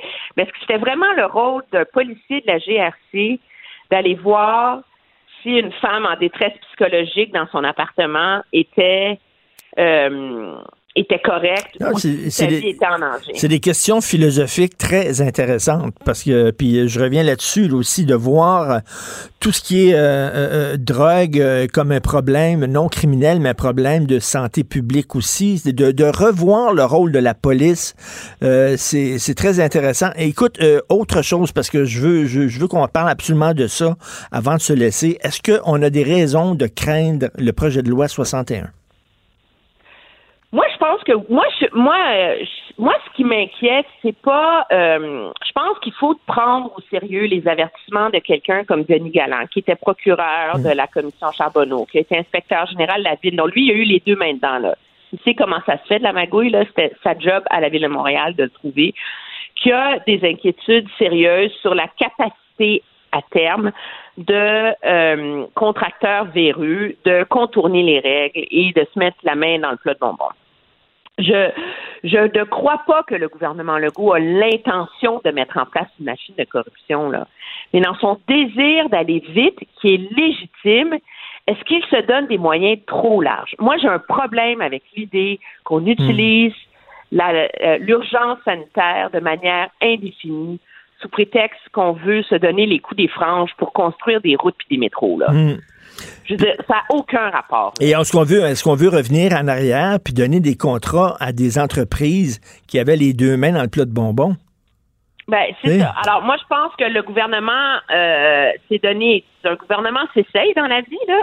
Euh, il s'est donné des pouvoirs quasi euh, illimités pour permettre de donner un électrochoc au système et que on finisse par construire des grands chantiers sans que ça prenne 15 ans au Québec. Puis ça sert à rien d'investir dans les infrastructures si la première pelletée de terre a lieu dans deux ans. Là. Hmm. Alors, la, la logique, les objectifs du gouvernement Sont louables. mais je pense que c'est donner des pouvoirs beaucoup trop larges. OK, mais concrètement, Et- là, euh, François Legault, il veut régler ça avant vendredi. Euh, euh, puis il a dit qu'il n'utilisera pas le baillon. Fait que qu'est-ce qui risque d'arriver? Ben, il faut que, le- faut que le gouvernement s'assoie avec l'opposition, que tout le monde mette de l'eau dans son vin, soit responsable et trouve une façon d'y arriver. Et le problème, moi, que je vois, c'est que c'est un gouvernement qui a été tellement bulldozer dans sa façon de transiger avec l'opposition, où M. Legault joue, euh, tu sais, good cop, bad cop, là, tu sais. M. Legault dit, ah, on veut négocier, puis après ça, euh, le leader, Simon Jolin Barrette, et, euh, et le méchant qui, euh, qui instaure euh, la euh, et la vitesse grand V, que est-ce que le, puits est empoisonné? Est-ce qu'il reste la bonne foi de part et d'autre pour réussir à s'entendre et à mettre cette acrimonie de côté entre euh, le gouvernement et l'opposition? Je pense que c'est la question qui est en suspens en ce moment. Je pense que la nature de la crise, la crise et la gravité de la crise économique qui secoue le Québec devrait donner un, un- matière à réfléchir Oui. et ça serait un beau test pour montrer à tout le monde que la classe politique est capable d'être à la hauteur. Parce que là, il y a des gens qui disent- Il y a des gens qui disent c'est un projet de loi, là, veut dire colossal, mammouth, puis il y a des gens qui disent on a eu sept heures pour se préparer, le lire, savoir quelle est notre position, développer une position. On a eu sept heures pour se préparer pour les, euh, les journées d'audience publique. C'est pas assez, là, on s'entend. Là. Ça pas d'allure. personne qui s'imagine que c'est légitime. Et je pense que dans ce sens-là, M. Legault a, a abattu une carte importante hier en disant, écoutez, s'il faut siéger la semaine prochaine, on siégera la semaine Mm. prochaine. là. De dire, écoutez, on va enlever un peu de pression, on va donner Oui. le temps à tout le monde de se calmer. euh, de réfléchir, d'essayer d'avoir le... Tu sais, tu peux pas être constructif en négociant. Il faut que tu négocies avec un fusil sur la tempe, là. Tout à fait. Alors, si on veut leur donner la chance de négocier, je pense que c'était une bonne idée de se donner l'opportunité de siéger la semaine prochaine. Tout à fait. Merci beaucoup, Emmanuel. Bonne fin de Ça me fait semaine. plaisir. Pendant que votre attention est centrée sur cette voix qui vous parle ici, ou encore là, tout près ici, très loin là-bas, Ou même très, très loin. Celle de Desjardins Entreprises est centrée sur plus de 400 000 entreprises partout autour de vous. Depuis plus de 120 ans, nos équipes dédiées accompagnent les entrepreneurs d'ici à chaque étape pour qu'ils puissent rester centrés sur ce qui compte, la croissance de leur entreprise.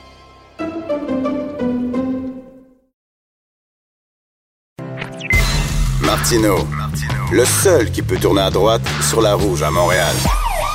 Politiquement incorrect. Mais c'est politiquement correct de l'écouter. Êtes-vous pour la discrimination raciale? Est-ce que vous êtes pour que la couleur de votre peau détermine la façon dont on va vous traiter? Bien sûr que non. Bien sûr que vous êtes contre ça. Je parlais cette semaine euh, de Uber Eats aux États-Unis, puis je me disais si vous, disais si vous faites venir un repas d'un restaurant qui appartient à des gens racisés, vous ne- il n'y a pas de frais de livraison aux États-Unis. Il n'y a pas de frais de livraison, qui est un cas de discrimination. Et là, je viens d'apprendre, il, y a un- il y a un lecteur, il y a un auditeur, en fait, Guillaume, euh, que je remercie. Merci, Guillaume, qui vient de m'envoyer ça. C'est ici aussi. À Montréal aussi. Alors, sur Uber Eats Montréal, vous pouvez faire venir euh, de la bouffe d'un restaurant qui appartient à des gens racisés. Vous ne payez pas de frais de livraison Oh, que j'aimerais, que j'aimerais donc, que j'aimerais donc que quelqu'un fasse une plainte à la Commission des droits de la personne. Parce que vous, vous avez un commerce et vous n'êtes pas, vous n'êtes pas une personne racisée, vous devez payer des frais que ces commerces-là n'ont pas à payer. Il y a un mot pour ça. C'est du racisme. C'est de la discrimination. Et j'aimerais ça qu'il y ait une plainte qui soit portée à la Commission des droits de la personne en disant il y a des traitements différents selon la couleur de la peau du propriétaire du restaurant. Et ça va contre la Charte des droits et libertés.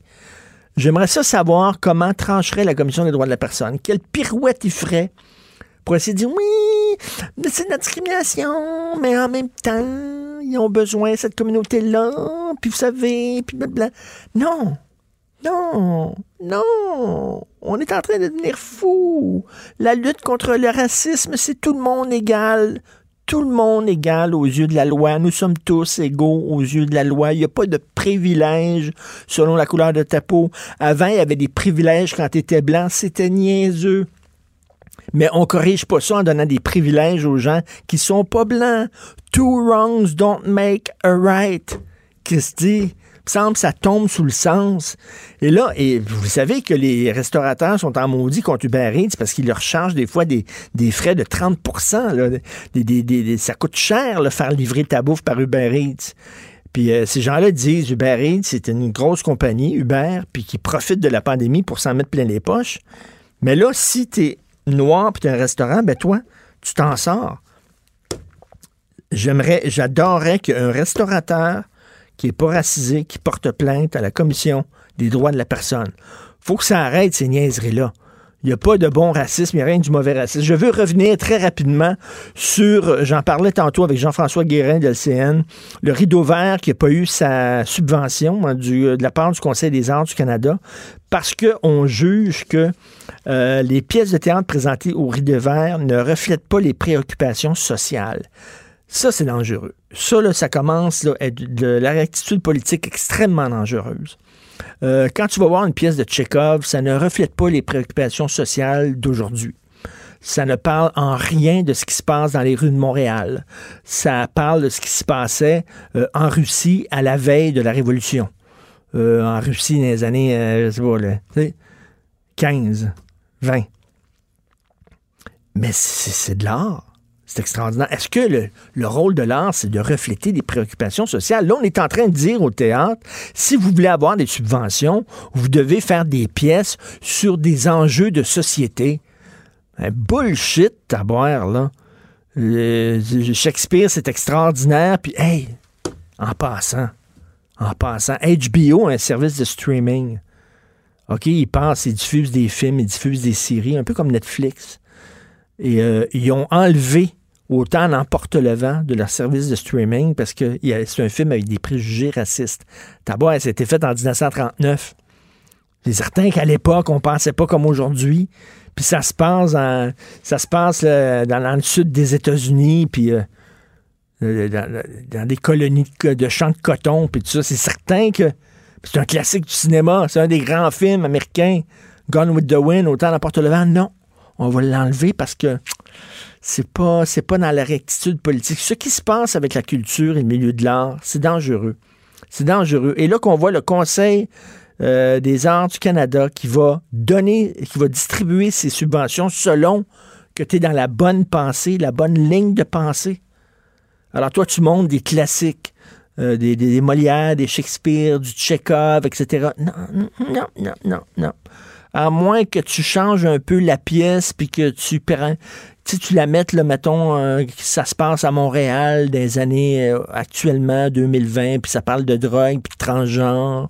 Mettons, si tu montes Macbeth, mais Macbeth, c'est un transgenre. Ah, ça, tu vas avoir une subvention. Ouais, parce que là, tu parles de, de problèmes de société moderne. Christique, c'est niaiseux. Vous écoutez politiquement incorrect. Pendant que votre attention est centrée sur vos urgences du matin, vos réunions d'affaires du midi, votre retour à la maison ou votre emploi du soir, celle de Desjardins Entreprises est centrée sur plus de 400 000 entreprises à toute heure du jour. Grâce à notre connaissance des secteurs d'activité et à notre accompagnement spécialisé, nous aidons les entrepreneurs à relever chaque défi pour qu'ils puissent rester centrés sur ce qui compte, le développement de leur entreprise.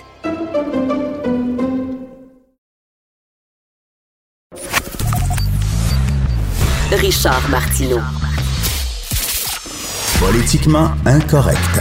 Cube Radio. Et ça roule aujourd'hui. Je ne vois pas le temps passer. Il y a vraiment beaucoup de choses au menu. Je suis très content de parler à Luc La Liberté, analyste, blogueur au Journal de Montréal, Journal de Québec, euh, spécialisé entre autres, euh, parce que c'est Monsieur Culture, Monsieur Littérature, Monsieur Cinéma, mais il s'intéresse aussi beaucoup à la politique américaine. Salut Luc. Oui, parce qu'il y a bien d'autres choses que la politique dans la vie. Oui, oui, j'aime bien ça, toi. Salut, tu parles souvent de politique par l'entremise, par l'entremise de, la culture, et j'aime bien ce regard-là. Luc, j'ai déjà lu un sociologue qui avait dit une chose très intéressante en disant que la meilleure façon de mesurer, de mesurer le niveau de racisme d'une société, c'est de voir les mariages interraciaux. Plus, plus il y a de mariages interraciaux dans une société, plus c'est une société justement qui qui est tolérante qui est ouverte, qui est diversifiée, etc. Qu'en est-il des mariages interraciaux aux États-Unis? Ben, écoute, c'est intéressant. C'est intéressant que tu soulèves la question, d'autant plus que demain, on souligne l'anniversaire d'une cause qui a été portée devant la Cour suprême euh, et qui a connu son dénouement en 1967, qui était la cause, écoute, ça ne s'invente pas. Ça s'appelle Loving contre la, Virginie. Et le couple s'appelait parce que parfois, quand on va devant la Cour suprême, ça arrive qu'on change le, nom, qu'on utilise un pseudonyme. Euh, dans ce cas-ci, le couple, euh, les, les, époux, Richard et Mildred Loving, donc poursuivent les de la Virginie parce que à l'époque, dans, dans, les années 60, il y avait encore un certain nombre d'États qui interdisaient les mariages interraciaux. C'est incroyable.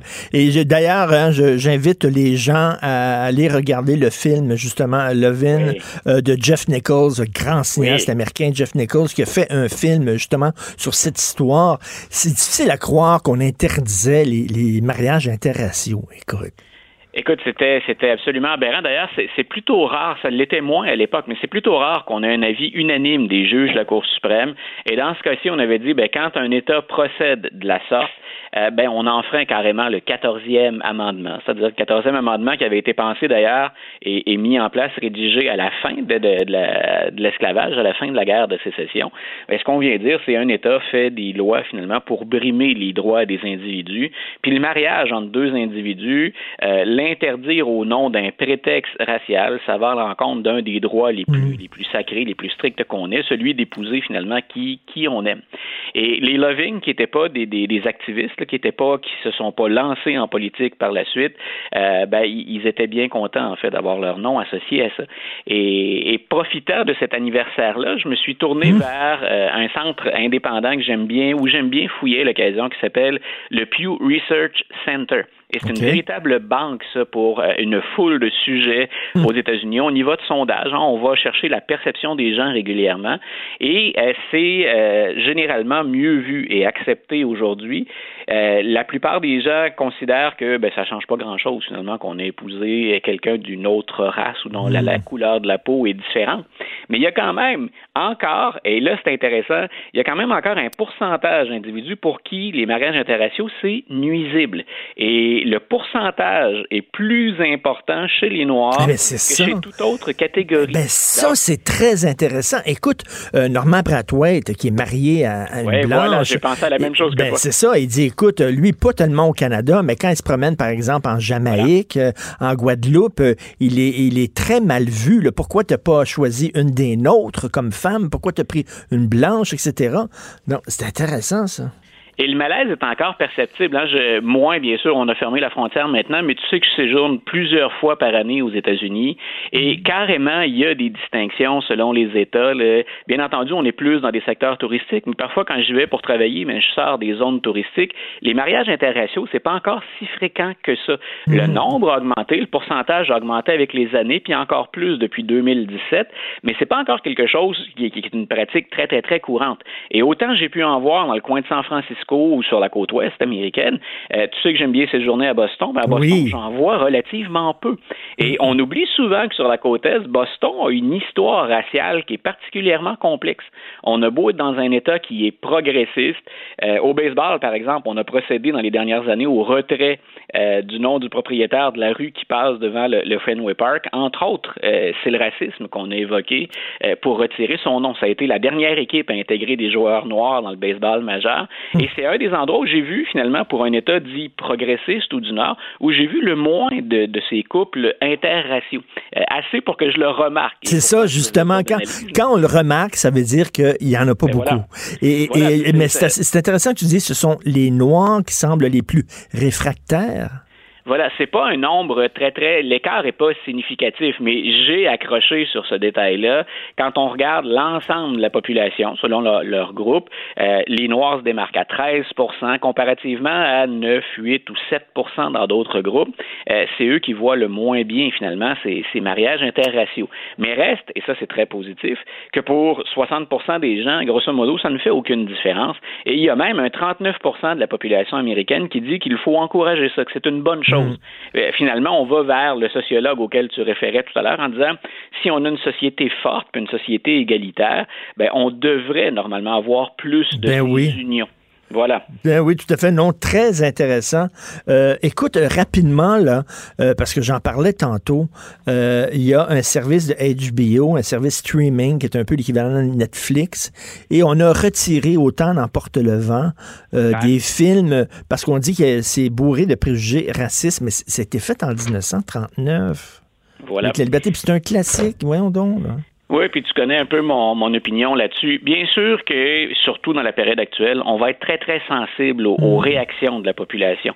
Mais quand on en est à retirer des œuvres, à les censurer, moi, je préfère nettement qu'on fasse œuvre utile puis œuvre éducative autour de ça. Écoute, qu'on fasse, comme dans certains musées, on avait évoqué ça tous les deux ben euh, à un moment donné, qu'on ajoute quelques commentaires si on veut bien préciser ou bien encadrer la présentation d'une œuvre, mais la retirer tout simplement, autant le film que ce sont deux classiques du cinéma et de la littérature américaine. Mhm. Est-ce qu'on va se mettre à effacer l'ensemble de l'histoire de la sorte? Euh, moi, j'encourage pas cette pratique-là. Ben non, écoute, euh, la, fameuse pièce de, Shakespeare, là, Shylock, où c'est un usurier qui est un juif, puis qui aime l'argent, puis tout ça, c'était fait en film avec euh, Al Pacino dans le rôle de Shylock. C'est vraiment, c'est un peu malaisant parce qu'il y a un portrait assez antisémite avec toutes les caricatures du juif, mais en même temps, c'est une grande pièce, là. Oui, puis je, répète, ça, ça empêche pas. Euh, moi, je me souviendrai toujours qu'ici, quand on a, quand est venu le temps de fêter le 400e, on s'est empêché à Québec de euh, faire une activité autour de la bataille des plaines d'Abraham. Et à l'époque, il y avait Pierre Falardeau qui était venu agiter des épouvantails, puis on craignait une escalade. Et je pouvais pas faire autrement. Je comprenais très bien la sensibilité, mais je pouvais pas faire autrement comme prof de me dire qu'est-ce qu'on perd comme belle occasion pédagogique? Mm. Combien de Québécois ont le temps ou ont eu l'intérêt de se pencher sur ce bout-là de notre histoire, puis de réfléchir vraiment à ce qui s'est passé euh, autour de la bataille, puis au moment de la conquête? Et je me disais, mais on a un véritable théâtre en plein air ici où on peut reconstituer les événements, expliquer les tenants et les mm. aboutissants, replacer ça dans un contexte mondial, et on s'est privé de le faire euh, pour des prétextes qui, et quand on évoque la sécurité, bien sûr, je ne vais pas balayer ça du revers de la main. Mais quand on parle de récupération idéologique, moi, j'ai un réel malaise. Oui, et, l'histoire, toi, tu es, es, prof d'histoire, l'histoire devrait être enseignée de façon factuelle et objective et pas être utilisée à des fins idéologiques, que ce soit d'un bord comme de l'autre. Oui, ou, qu'à tout le moins, moi, ce que j'aimais, parce que l'idée avait été avancée, par exemple, c'est qu'au Musée de la civilisation, bon, on allait asseoir plusieurs experts parce qu'il y a différentes interprétations des mêmes faits. Ben, je me disais, allons-y. Mais on a récupéré ça de façon bassement politique. Moi, j'ai trouvé ça un peu, un peu cheap, même à la rigueur. Mais je me disais, mais qu'on y aille. Faisons venir des interprètes, des, des, des analystes, des gens qui vont interpréter. C'est un peu comme les rébellions de 1837-38. Il y a une façon de présenter ça intelligemment, puis même de, de, de débattre de la portée de ces événements sans qu'on en fasse de la récupération politique. Et, c'est là où c'est là où je trouve qu'au Québec, on est très, très, très frileux à l'occasion quand on aborde notre passé. Tout à fait. Écoute, euh, euh, on sait que Joe Biden se cherche un, un colistier, une colistière, et tu m'as envoyé ça hier et je me disais, quelle excellente idée! je, trouvais l'idée vraiment brillante. C'est un universitaire de Boston qui a dit pourquoi il choisit pas, ben, nomme-la la personne. Con, Condoleezza Rice. Ben oui. Écoute, moi j'ai trouvé ça intéressant parce que d'abord le prof en soi a une histoire intéressante. M. Kotlekoff, il s'est présenté, c'est un économiste, un prof d'économie, puis il s'est présenté comme candidat indépendant à la présidence. Il y avait plus d'affinité pendant un temps avec les républicains, puis à un moment donné, ben, il a pris en grippe les deux partis, puis il a dit c'est le temps d'avoir une troisième alternative. Donc lui il se considère comme indépendant. Et son souhait comme, prof, comme universitaire, mais comme passionné de politique, euh, puis de société américaine, il dit pourquoi on présenterait pas une autre alternative c'est-à-dire un ticket qui ne serait pas partisan. M. Biden, c'est correct, il cherche une, femme, c'est ce qu'il a dit. Mm. Puis lui pense, comme plein d'autres gens, dont moi, que les, événements lui forcent la main et qu'elle ben soit noire, cette femme-là. Donc il dit pourquoi pas aller chercher une femme qui est compétente, qui serait prête à diriger maintenant, une femme qui est noire, qui est immensément talentueuse, expérimentée. Pourquoi Biden ne ferait pas ce que, ce que John Kerry a essayé puis il n'a pas réussi? M. Kerry, en 2004, il avait dit euh, Moi, je fais une offre à John McCain, qui est un républicain, puis on va regrouper le pays, on va unir le pays, républicain et démocrate. Alors, il dit, ben, il devrait récupérer ce geste-là. Et, euh, parce que Condoleezza Rice, euh, il faut rappeler, elle était secrétaire d'État sous George W. Bush, et donc elle est républicaine. nationale avant ça. oui, c'est ça. Et, et, même les gens qui critiquaient George W. Bush, le trouvaient niaiseux, inapte, quoi qu'à côté de Donald Trump, maintenant c'est un génie, là. Mais bon, mais ceux qui critiquaient George W. Bush disaient quand même que elle, Condoleezza Rice, c'était quelqu'un. Écoute, souvent, on, souvent on, se laisse gagner par l'idéologie ou notre affiliation politique. Euh, quand on regarde l'équipe de George W. Bush, moi je continue de penser que c'était pas un président particulièrement fort, mais il avait une équipe très compétente autour de lui. Et parmi les membres de cette équipe compétente, il y avait assurément Condoleezza Rice. Et je trouvais ça intéressant qu'on évoque son nom parce qu'effectivement, elle a tout. Elle a tout mhm. sauf quelque chose qui peut faire de l'ombre et, je pense que c'est ce qui fait qu'on n'étudiera pas cette option-là réellement. Madame Rice, elle est à jamais liée à euh, l'invasion en Irak et c'est un conflit qui a été très très mhm. impopulaire, mhm. qui a coûté très cher et il faudrait que Joe Biden fasse des pieds et des mains puis de sacrées pirouettes pour dire ben écoutez, euh, on va aller chercher Madame Rice, on tente de vous faire oublier ça. Autre chose aussi, c'est que M. Biden, il y a de bonnes chances qu'il ne fasse qu'un seul mandat. Lui-même a clairement laissé entendre qu'il était là pour 2020, euh, puis que 2024, il se projetait pas jusque-là. Euh, est-ce que les démocrates veulent donner finalement un rôle aussi important à Condoleezza Rice à quatre ans d'une hmm. élection où là, on aura rebrassé les cartes, en supposant bien sûr que Biden gagne, ce qui n'est pas fait. Mais donc, est-ce qu'on va lui fournir comme ça hein, un, lutrin, puis l'occasion de se faire voir, de se faire connaître et de se mettre en valeur? Euh, ça demeure une républicaine, Mme Rice, malgré les, les très, très nombreuses compétences et le talent que je lui reconnais. Tout à fait. Écoute, c'était les funérailles de euh, euh, M. Floyd, George Floyd. Est-ce que tu as des choses à ajouter là-dessus, Luc? Écoute, moi, j'ai hâte de voir la suite maintenant parce qu'on a droit, d'abord, les, les, les, manifestations sont un peu plus calmes, mais tout n'est pas rentré dans l'ordre. Et là, on multiplie toutes sortes de promesses, de gestes qui, dans certains cas, sont significatifs, dans d'autres qui euh, ne sont que de belles paroles. Ce que j'ai hâte de voir maintenant jusqu'à l'élection, c'est comment on va récupérer la situation parce que ce serait très difficile, euh, même si le jeu se calme un peu, d'ignorer ça jusqu'à l'élection du 3 novembre. Euh, d'abord, on vient de parler de Joe Biden puis de sa colistière. Ce sera ça, mine de rien, un moment important quand il va annoncer l'identité de la femme qui va être sur l'étiquette avec lui. Euh, hâte de voir aussi ce que M. Trump va faire pour faire oublier cette histoire-là, parce qu'il n'en sort pas grandi loin de là. Euh, il a contribué à, soulever de nombreuses controverses. Donc, si hier, c'était pour la famille de M. Floyd ben, le moment finalement, euh, entre guillemets, ultime pour lui rendre hommage, attendons encore de voir ça, parce que des dérapages, il y en a beaucoup. Puis à chaque année, non seulement il y a des George Floyd, il y a en a plein d'autres hmm. cas dont on parle ben Et, on verra comment tout ça sera récupéré. On a vu des images hier d'une autre affaire qui s'est passée au Texas il y a quelques temps aussi. Là.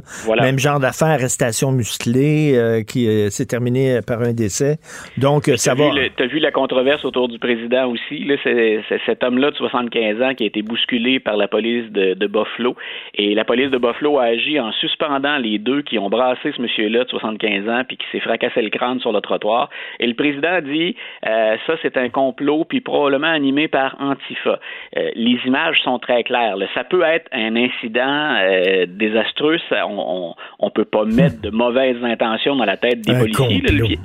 Mais, euh, mais là, on en était au, mais là, on en était au complot, littéralement. Cet homme-là, ça allait provoquer ça pour qu'on le filme. Et, si c'est ça, il est motivé terriblement pour euh, se fracasser Écoute, sur le 75 ans. Les convictions vont jusque-là, Richard. Écoute, la semaine prochaine, là, on n'a pas le temps, mais bon, je t'avais vraiment euh, invité à regarder la série Mrs. America, qui est produite par Kate Blanchett, avec Kate Blanchett, sur le, le, mouvement féministe, Gloria Steinem, Betty Friedan et tout ça. Tu as regardé le premier épisode hier euh, je vais te laisser le temps de regarder les autres épisodes et on s'en reparle la semaine prochaine. Parfait, mais je suis déjà accro, donc ça va me faire plaisir. C'est bon, hein? C'est-tu bon? Vraiment.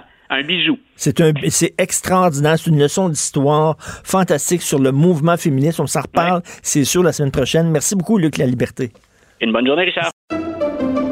Pendant que votre attention est centrée sur cette voix qui vous parle ici, ou encore là, tout près ici, très loin là-bas, Celle de Desjardins Entreprises est centrée sur plus de 400 000 entreprises partout autour de vous. Depuis plus de 120 ans, nos équipes dédiées accompagnent les entrepreneurs d'ici à chaque étape pour qu'ils puissent rester centrés sur ce qui compte, la croissance de leur entreprise. Pour nous rejoindre en studio. Studio à commercial cube.radio. Appelez ou textez. 187 cube radio. 1877 827 2346. Politiquement incorrect. Alors, je vais rejoindre mon ami, le politologue Christian Dufour. Salut, Christian. Bonjour Richard. Écoute, euh, Christian, tu connais certainement cette expression anglaise Two wrongs don't make a right. on, ne, on, ne, corrige pas un problème avec un autre problème, on ne corrige pas une discrimination par une autre discrimination. Alors, je vais t'amener là-dessus, j'en parlais tantôt, Uber Eats, tu peux faire venir des repas chez toi de restaurant, euh, il y a des frais de livraison, mais quand tu fais venir un repas d'un restaurant qui appartient à des gens racisés, tu ne paies pas de frais de livraison. Donc, tu comprends, on, permet à des propriétaires noirs de restaurants d'avoir des avantages que les propriétaires blancs de restaurants n'ont pas. Dire, tu règles pas de la discrimination avec une autre discrimination. Puis là, on dirait que le discours antiraciste, on veut revenir avec des quotas, on veut revenir en disant, ben, il faut avoir des traitements différents selon la couleur de la peau. Je trouve qu'on régresse. Oui, puis on, s'enfonce de plus en plus là-dedans. C'est un nouveau racisme. Oui. Euh, en fait, qu'on présente de façon positive. J'espère que euh, va y avoir des plaintes qui vont être euh, portées devant la les commissions des droits de, de, la personne, parce que ça me semble du racisme évident, parce qu'on traite différemment les gens selon leur supposée race, selon leur supposée appartenance. On leur donne des droits différents. C'est une tendance lourde, ça, dans notre société. On le voit d'ailleurs dans tout le mouvement contre le racisme. Euh, moi, là-dessus, je, je, suis un peu ancien. J'adhère à, à l'idée que moi, je fais pas de différence entre les gens, quelle que soit la couleur de leur peau. Tu sais. Hmm. Euh, ça me dérange pas. Là. Je vois même pas ça tout le temps. Je me suis fait euh, critiquer l'autre jour parce que j'ai osé dire que Dominique Anglade, euh, la chef euh, du Parti libéral, que, que j'aime bien, moi, moi, moi d'ailleurs, je trouve que c'est pas c'est pas mauvais pour les libéraux qu'elle soit là du tout. C'est que c'est fait pas si longtemps que ça que j'ai réalisé qu'elle était noire. Parce que pendant, ben elle n'avait pas l'air si noire que ça, puis on le réalisait pas. Et il y a des gens qui disent ah c'est pas normal parce que Christian Dufour est pas capable de voir qu'elle est noire. Ben voyons moi, donc. Ça m'intéresse pas de voir qu'elle est noirs, que les jaunes, que les violettes. Euh, c'est, moi, j'adhère à un universalisme euh, où on tient mordicus à ce que tous les gens aient le même statut. Donc, c'est vrai que, pour venir à notre cas, c'est que le problème, c'est qu'il y a une partie des minorités, pas tout le monde, puis ce, ce sont des leaders euh, souvent. C'est comme si il y, a, une espèce, ils veulent pas l'égalité en fait. Il y a comme un goût de revanche quelque part, de réparation. ils veulent avoir un traitement spécial. Et le problème, c'est que ce racisme-là n'est pas critiqué parce qu'il est vu comme de façon positive, alors que c'est, pas. Donc, je te suis complètement euh, là-dedans. Euh, mais, un racisme, un racisme positif, non, donc c'est comme euh, ça n'existe pas. Le, racisme est en, soi-même négatif. Mais je dirais que ça a commencé aux États-Unis, ça il y a longtemps. C'est aux États-Unis, hein, il faut recevoir leurs leçons en matière de relations avec les races. On sait que c'est tellement merveilleux, leur bilan en relations avec les races. Avec tous les programmes de discrimination positive. Ça a commencé comme ça, en fait, euh, où on a décidé, euh, pour l'égalité, de donner des avantages à, à, des gens qui faisaient partie euh, des, des, des, minorités. Donc, c'est désolant, ce truc-là. je t'écoutais tout à l'heure à LCN, tu parlais de Guy Bertrand, tu sais, de, la, oui. de Guy Bertrand. Et écoute, moi, ça me rappelait, c'est personnel, mais tu sais, j'ai étudié en droit, et, j'ai fait mon barreau il y a longtemps, je pense en 1971, donc c'est très... avec Guy Bertrand. Hein, tu sais, j'étais, j'étais stagiaire avec Guy Bertrand, et à l'époque... C'est un gars intéressant, hein?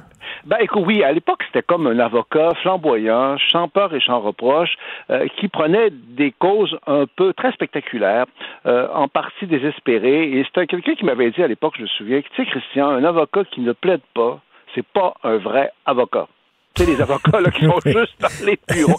Donc, quand je t'écoutais, quand je te regardais plutôt ce matin, LCN, parler de Guy Bertrand, je me suis dit, euh, Guy Bertrand rides again. C'est-à-dire qu'il continue encore ah en fait, sa, dynamique à lui, parce que c'est une cause, en fait, rappelons pour les éditeurs qui ne l'ont pas vu, c'est qu'il veut poursuivre le gouvernement ou les institutions publiques au sujet du confinement en disant que ça a été exagéré, puis ça a causé euh, du tort, euh, bon, de façon inutile. Mais les questions qu'il pose, c'est des questions intéressantes quand même. C'est des questions intéressantes, les questions qu'il pose. Jusqu'où on va dans le, jusqu'où on va dans, euh, pour, sous prétexte de, de, de, protéger la santé des gens, jusqu'où on va à mettre en veilleuse certains droits, certains droits et libertés. C'est intéressant. Oui, c'est ça. Et de plus en plus, ces questions-là vont se poser parce que là, la poussière n'est pas tout à fait retombée. Mais quand elle va être retombée comme il faut, donc peut-être dans six mois, un an, c'est clair qu'il va y avoir des questions, peut-être d'autres poursuites euh, euh, comme ça, parce que c'est clair que dans un premier temps, on était très docile, tout ce qu'on en était, puisqu'il y a un état sanitaire qui s'est affirmé pour notre, propre bien.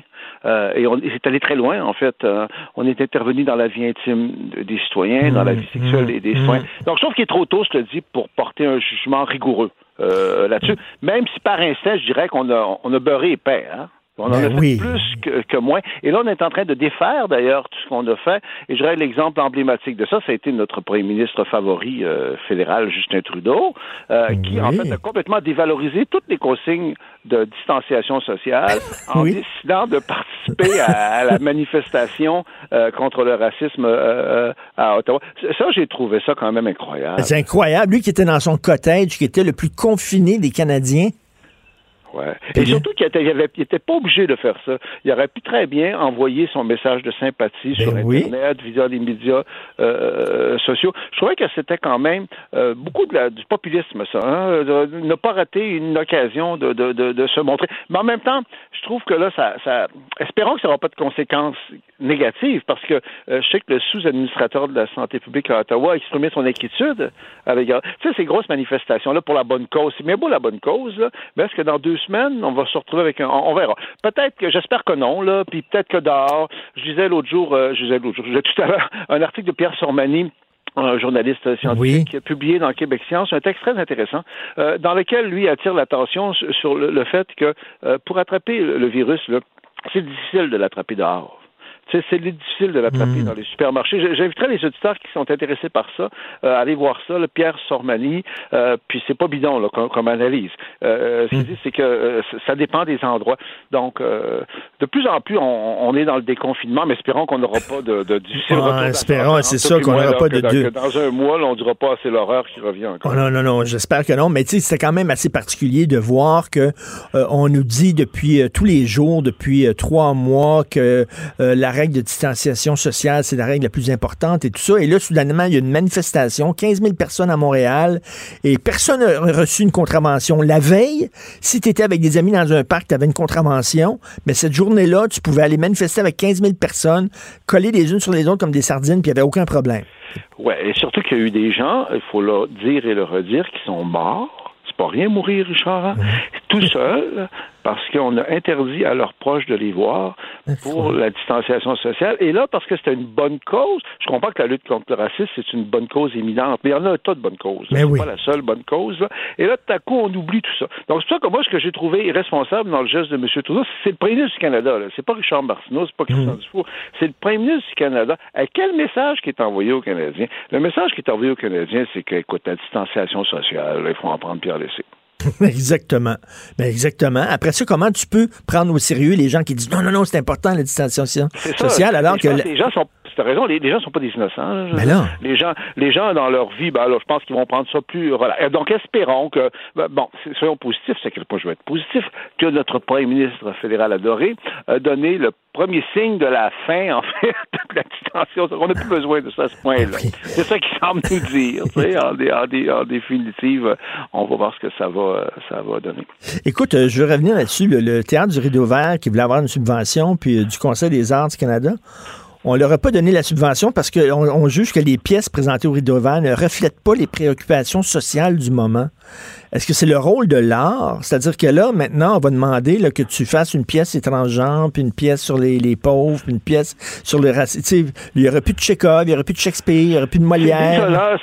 C'est désolant et c'est inquiétant. Surtout le théâtre des rideaux verts qui a été porté à bout de bras par Denis Filiatro. Hein. C'est un phénomène. Mm. C'est elle qui a sauvé le théâtre des rideaux verts où je suis allé euh, souvent. C'est comme si on, revient à un, art politiquement correct, quasiment un art comme à l'époque de l'Union soviétique. Il faut que tu ailles dans le bon sens, dans le sens du, de la lutte contre le racisme, tout ça. C'est très inquiétant, ça. Puis ça, se rattache qu'à un certain point à notre premier sujet tantôt, là, quand on disait qu'il y avait une espèce de bon racisme quelque part. Mm. Donc, autrement dit, on voudrait que, que, l'art euh, soit comme orienté. Alors que, que, ce que j'aime dans l'art, c'est que euh, c'est la liberté totale. C'est pas à gauche, c'est pas à droite, c'est politiquement correct. Aussi, tout l'aspect du divertissement. Ben oui.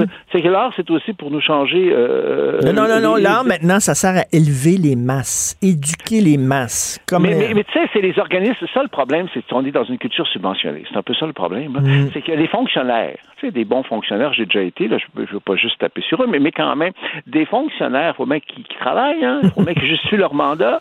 Et là, on l'a vu, les organismes subventionnaires à Ottawa, bon, c'est un petit moment, là, depuis tout le débat sur l'appropriation culturelle, tu sais, ben quand on a voulu, euh, euh, qu'on a avec Slav, obligé, avec Slav, qu'on a obligé Robert Lepage à changer sa pièce. Ben là, on veut subventionner les artistes qui vont mettre dans leur production des Noirs, des Autochtones. Et ça, c'est très dangereux. On touche à la... Mais là, c'est dangereux. Ça, c'est le Conseil des arts du Canada. C'est rendu, là, même des organismes comme ça sont gangrénés par cette idéologie-là. Oui, puis, ça, ça nous vient des États-Unis. Oui, encore. Du Canada anglais. Tu sais, le Québec, on peut le critiquer. Le Québec a euh, des défauts, mais ça vient pas spontanément de la culture québécoise. C'est pas vrai. Euh, je trouve que ce qu'il y, a de beau dans le Québec euh, moderne issu de la Révolution tranquille, c'est un universalisme, une liberté très, très, très, très grande. Et le problème, c'est que notre société est attaquée parce qu'on est pénétré par euh, ces, ces, valeurs-là, ces concepts-là qui viennent des États-Unis et du Canada anglais, et ces concepts-là qui sont de la merde, moi, je trouve. Ben oui, euh, on s'attaque à l'essentiel, on s'attaque à la liberté de créer, à la liberté de penser, et tout ça au nom de beaux sentiments. Et ça va même jusqu'au point, je reviens à ton premier thème, où on va justifier un certain racisme. Parce qu'au hmm. fond, là, les, les entreprises qui décident de donner des, des, des, des réductions aux gens qui sont dans la, de, la même race qu'eux, c'est pas ça du racisme. C'est quoi le racisme? Mais oui, c'est du racisme. Puis moi, moi, je, je, juge les individus par ce qu'ils sont, pas parce que euh, euh, leur ancêtre, leur, leur ancêtre ont fait. Moi, je suis pas responsable des crimes commis par mes ancêtres.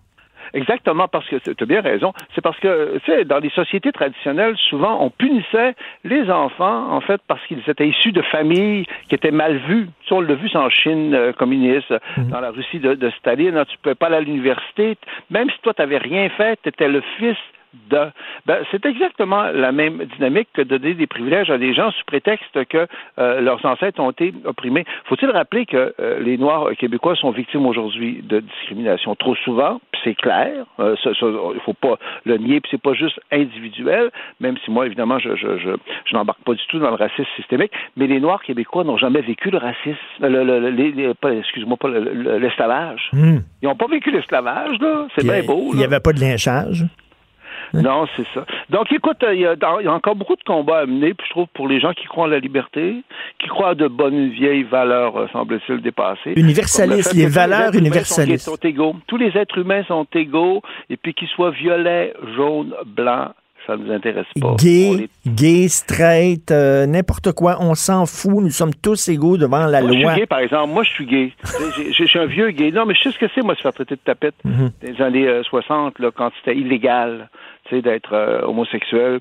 Moi, j'ai déjà eu du sexe de façon illégale, puis j'étais très, très stressé de ça. Mais aujourd'hui, là, ça m'intéresse pas qu'on me donne un traitement de faveur parce que je suis gay. Aimerais-tu ça, là, que, mettons, je fais venir, je fais venir de la bouffe qui vient d'un restaurateur gay, je paye pas la livraison? Oh, mon Dieu, tu me dis, on sait jamais. Remarque, je cherchais de l'argent à faire.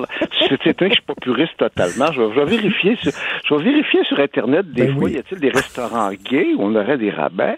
Là, je vais être obligé de, faire un gros effort pour être fidèle à mes principes.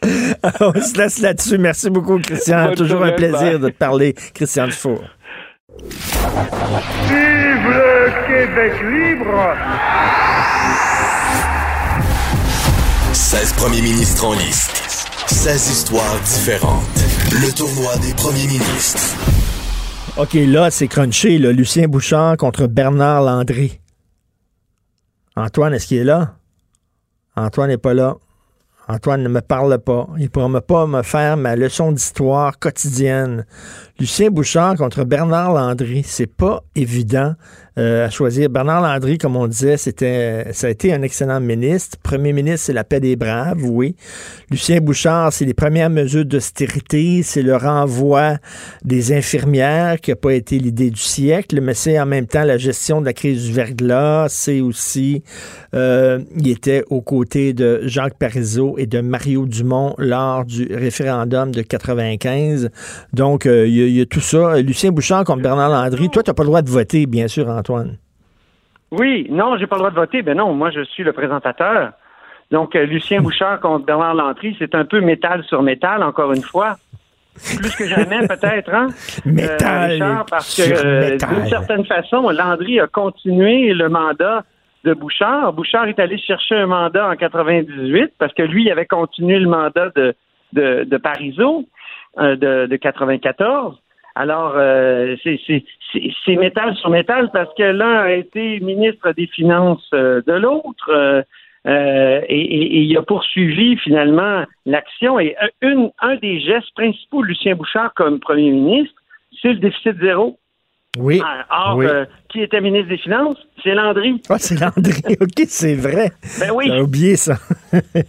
Donc, tu sais, et, et c'est sûr que Bouchard a été euh, plus longtemps au pouvoir, 1865 jours exactement, alors que Landry, 782. Donc, Landry a eu moins de temps pour se faire valoir. Bouchard, qu'est-ce que c'est? Euh, ses, principales réalisations. Écoute, la crise du verglas, on se souvient la manière dont ben il a géré la crise. On s'en inspire encore aujourd'hui au gouvernement du Québec dans la crise de la COVID-19. Les fusions municipales, ça, c'est Bouchard aussi. Je suis pas sûr que c'était toujours une bonne idée. Non, non, non, pas sûr, moi non plus. On, avait, on a bien fait de fusionner certaines villes. Moi, je pense que Québec, euh, ça a bien fonctionné. La fusion avant, c'était vraiment un panier de crabes, les 13 villes à Québec. Euh, Montréal, c'était une bonne idée aussi, mais évidemment, Jean Charest, qui, qui l'a regretté, hein, lui a, fait diffuser plusieurs, euh, défusionner plusieurs villes. Donc ça, ça prenait beaucoup de courage. Donc c'est c'est des Bouchard, c'est un premier ministre volontariste. Hein? Le déficit zéro, c'était quelque chose. Les fusions. Non, mais il y avait, il avait pas peur de prendre des décisions impopulaires. Oui, c'est ça. Mais c'est un gestionnaire de province parce qu'il n'a pas voulu le relancer euh, le processus référendaire. On le comprend un peu parce qu'en quand il arrive, quand, quand il obtient son mandat en 98, il, il gagne l'Assemblée nationale, c'est-à-dire une majorité, mais il n'y a même pas une majorité de voix. Les voix, euh, Jean Charest, à sa première élection, déjà gagne le suffrage populaire. Bon, ça ne se traduit pas en siège parce que c'est à cause de la concentration du vote libéral. Mais donc, euh, euh, Lucien Bouchard, je dois noter aussi qu'il a failli revenir en 2006. Hein? en 2006, il y a un sondage qui est fait au, au devoir puis on dit que s'il s'alliait à l'ADQ de, de Mario oui, oui, oui. il aurait balayé le Québec. Ben oui. Il a failli revenir. Moi, je me souviens d'un point de presse où on a interrogé M. Bouchard ici à Québec, puis il a fermé la porte, mais pendant plusieurs jours, on pensait qu'il allait annoncer la création d'un nouveau parti. Et je vais te dire quelque chose, ça présageait la CAQ parce que c'était justement un ancien premier ministre souverainiste hmm. qui, là, se serait allié à un adéquiste euh, qui, lui, avait voté oui, mais qui était maintenant euh, fédéraliste, redevenu pas fédéraliste à tout craint, mais quand même euh, qui voulait plus parler de la question nationale. Hmm. Donc, pour finir avec Bernard Landry, Bernard Landry, premier, premier ministre de la paix des braves, donc un, grand pacte avec les cris sans précédent. Là, on a vu que François Legault veut reprendre ce modèle-là et, et l'appliquer à toutes les nations autochtones. Je ne sais pas si ça va fonctionner. Et il y a une chose dont on n'a pas parlé quand on a parlé de Bernard Landry, c'est le jeu vidéo. C'est lui là, c'est oui, ça c'était très important ça. Ben oui, c'est ça. Puis il crée la cité du multimédia. Ben, tout à fait. Il y a, maintenant, on est une plaque tournante quand même de la création des jeux vidéo à Montréal. Et c'est vraiment grâce à M. Landry. Oui, c'est ça. Et, et qu'est-ce que nos enfants auraient fait pendant la pandémie, dis-moi? s'il n'y avait pas eu de jeux vidéo, Moi, mon il aurait peut-être pu lire des livres, en tout cas. My God. Excuse mon, mon cynisme, parce que j'ai déjà dit, j'avais rencontré une fois monsieur Landry, puis j'y avais dit, c'est beau les jeux vidéo pour l'économie, là, mais je dois vous dire que dans la famille, là, moi, je dois me battre contre ça parce que j'ai deux garçons qui. Ah oui, euh, non, non, écoute, c'est très difficile. moi, mon fils est là-dessus. Au bout de le c'est une autre question. Écoute, est-ce que je dois absolument voter, moi, Lucien Bouchard, Bernard Landry? Je sais pas trop. Je dois tu voter. Tu dois voter, Richard, t'as pas le choix. Monsieur Landry, alors. Oh, pourquoi? Euh, la paix des braves, je pense, c'est important. Euh, je, ne sais pas, M. Bouchard, l'austérité, euh, le, renvoi des infirmières, c'était peut-être pas la meilleure décision non plus. C'était pas une décision super. on, a, on, a, on a payé le prix de ça. les fusions aussi, je suis pas sûr que c'était une si bonne affaire que ça. Je sais pas, il me semble que c'est plus c'est plus problématique peut-être l'héritage de M. Bouchard que l'héritage. Je sais qu'on a un attachement émotif et Dieu sait que j'aime personnellement M. Monsieur, Lucien Bouchard. Là. Mais tu sais, M. Bouchard, c'est surtout la, la, la, crise du verglas. Puis qu'est-ce que tu veux? C'est pas, c'est quand même pas un héritage incroyable à laisser. Il, a créé, il a géré bien une crise, là, mais bon. Je sais pas, je choisirais M. Landry. OK, ben formidable. J'ai hâte de voir. Ça va être intéressant comme combat, un peu comme hier euh, l'évêque contre Paris. Oui, je pense que les gens vont choisir euh, Bouchard. Je pense qu'il y, a une affection, un attachement affectif à M. Bouchard.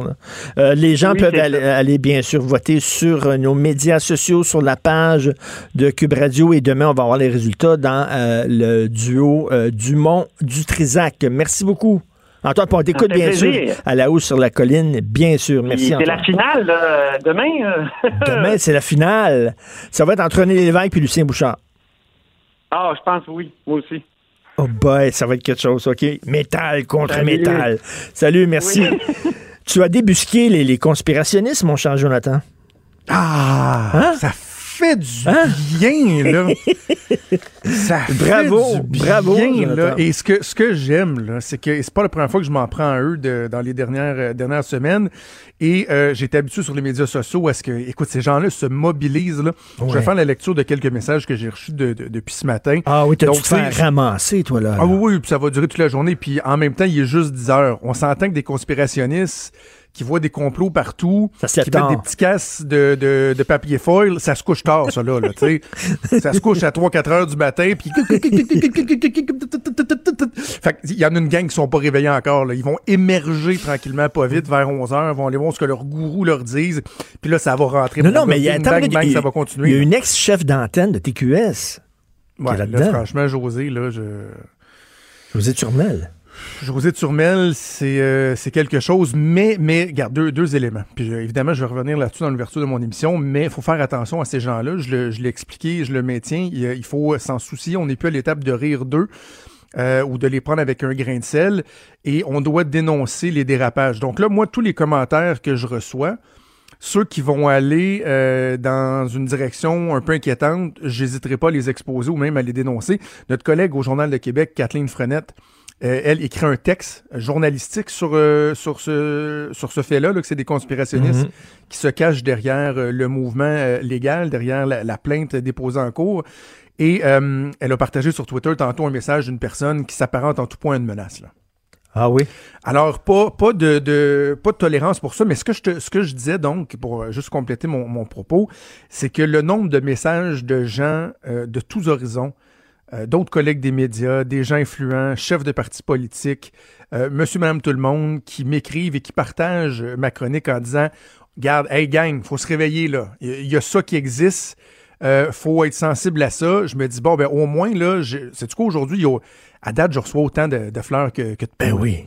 Alors, tant mieux si on peut sensibiliser les gens parce qu'il y a des, des, gens très louches qui profitent de la vulnérabilité de d'autres personnes Un ils peu ont, comme on a déjà vu dans des grands mouvements. Là, ils ont un discours, ils ont un discours qui est très tranchant, qui est euh, violent même. C'est comme tu dis, on est peut-être passé au-delà de rire d'eux autres, puis il faut, il faut s'en inquiéter de ces mouvements-là. Exactement. Tout à fait. Euh, on va continuer d'en parler, mais là, je j'ai hâte, de, je les invite pas plus. J'ai hâte de t'entendre lire les commentaires que tu as reçus. Je suis sûr que ça va être gratiné. Good job, euh, Jonathan. euh, on t'écoute avec Maude Boutet. Merci beaucoup à Maude. Merci à Hugo Veilleux à la recherche, à Achille Moinet à la réalisation à la console. On se reparle demain 8 h. Passez une excellente journée.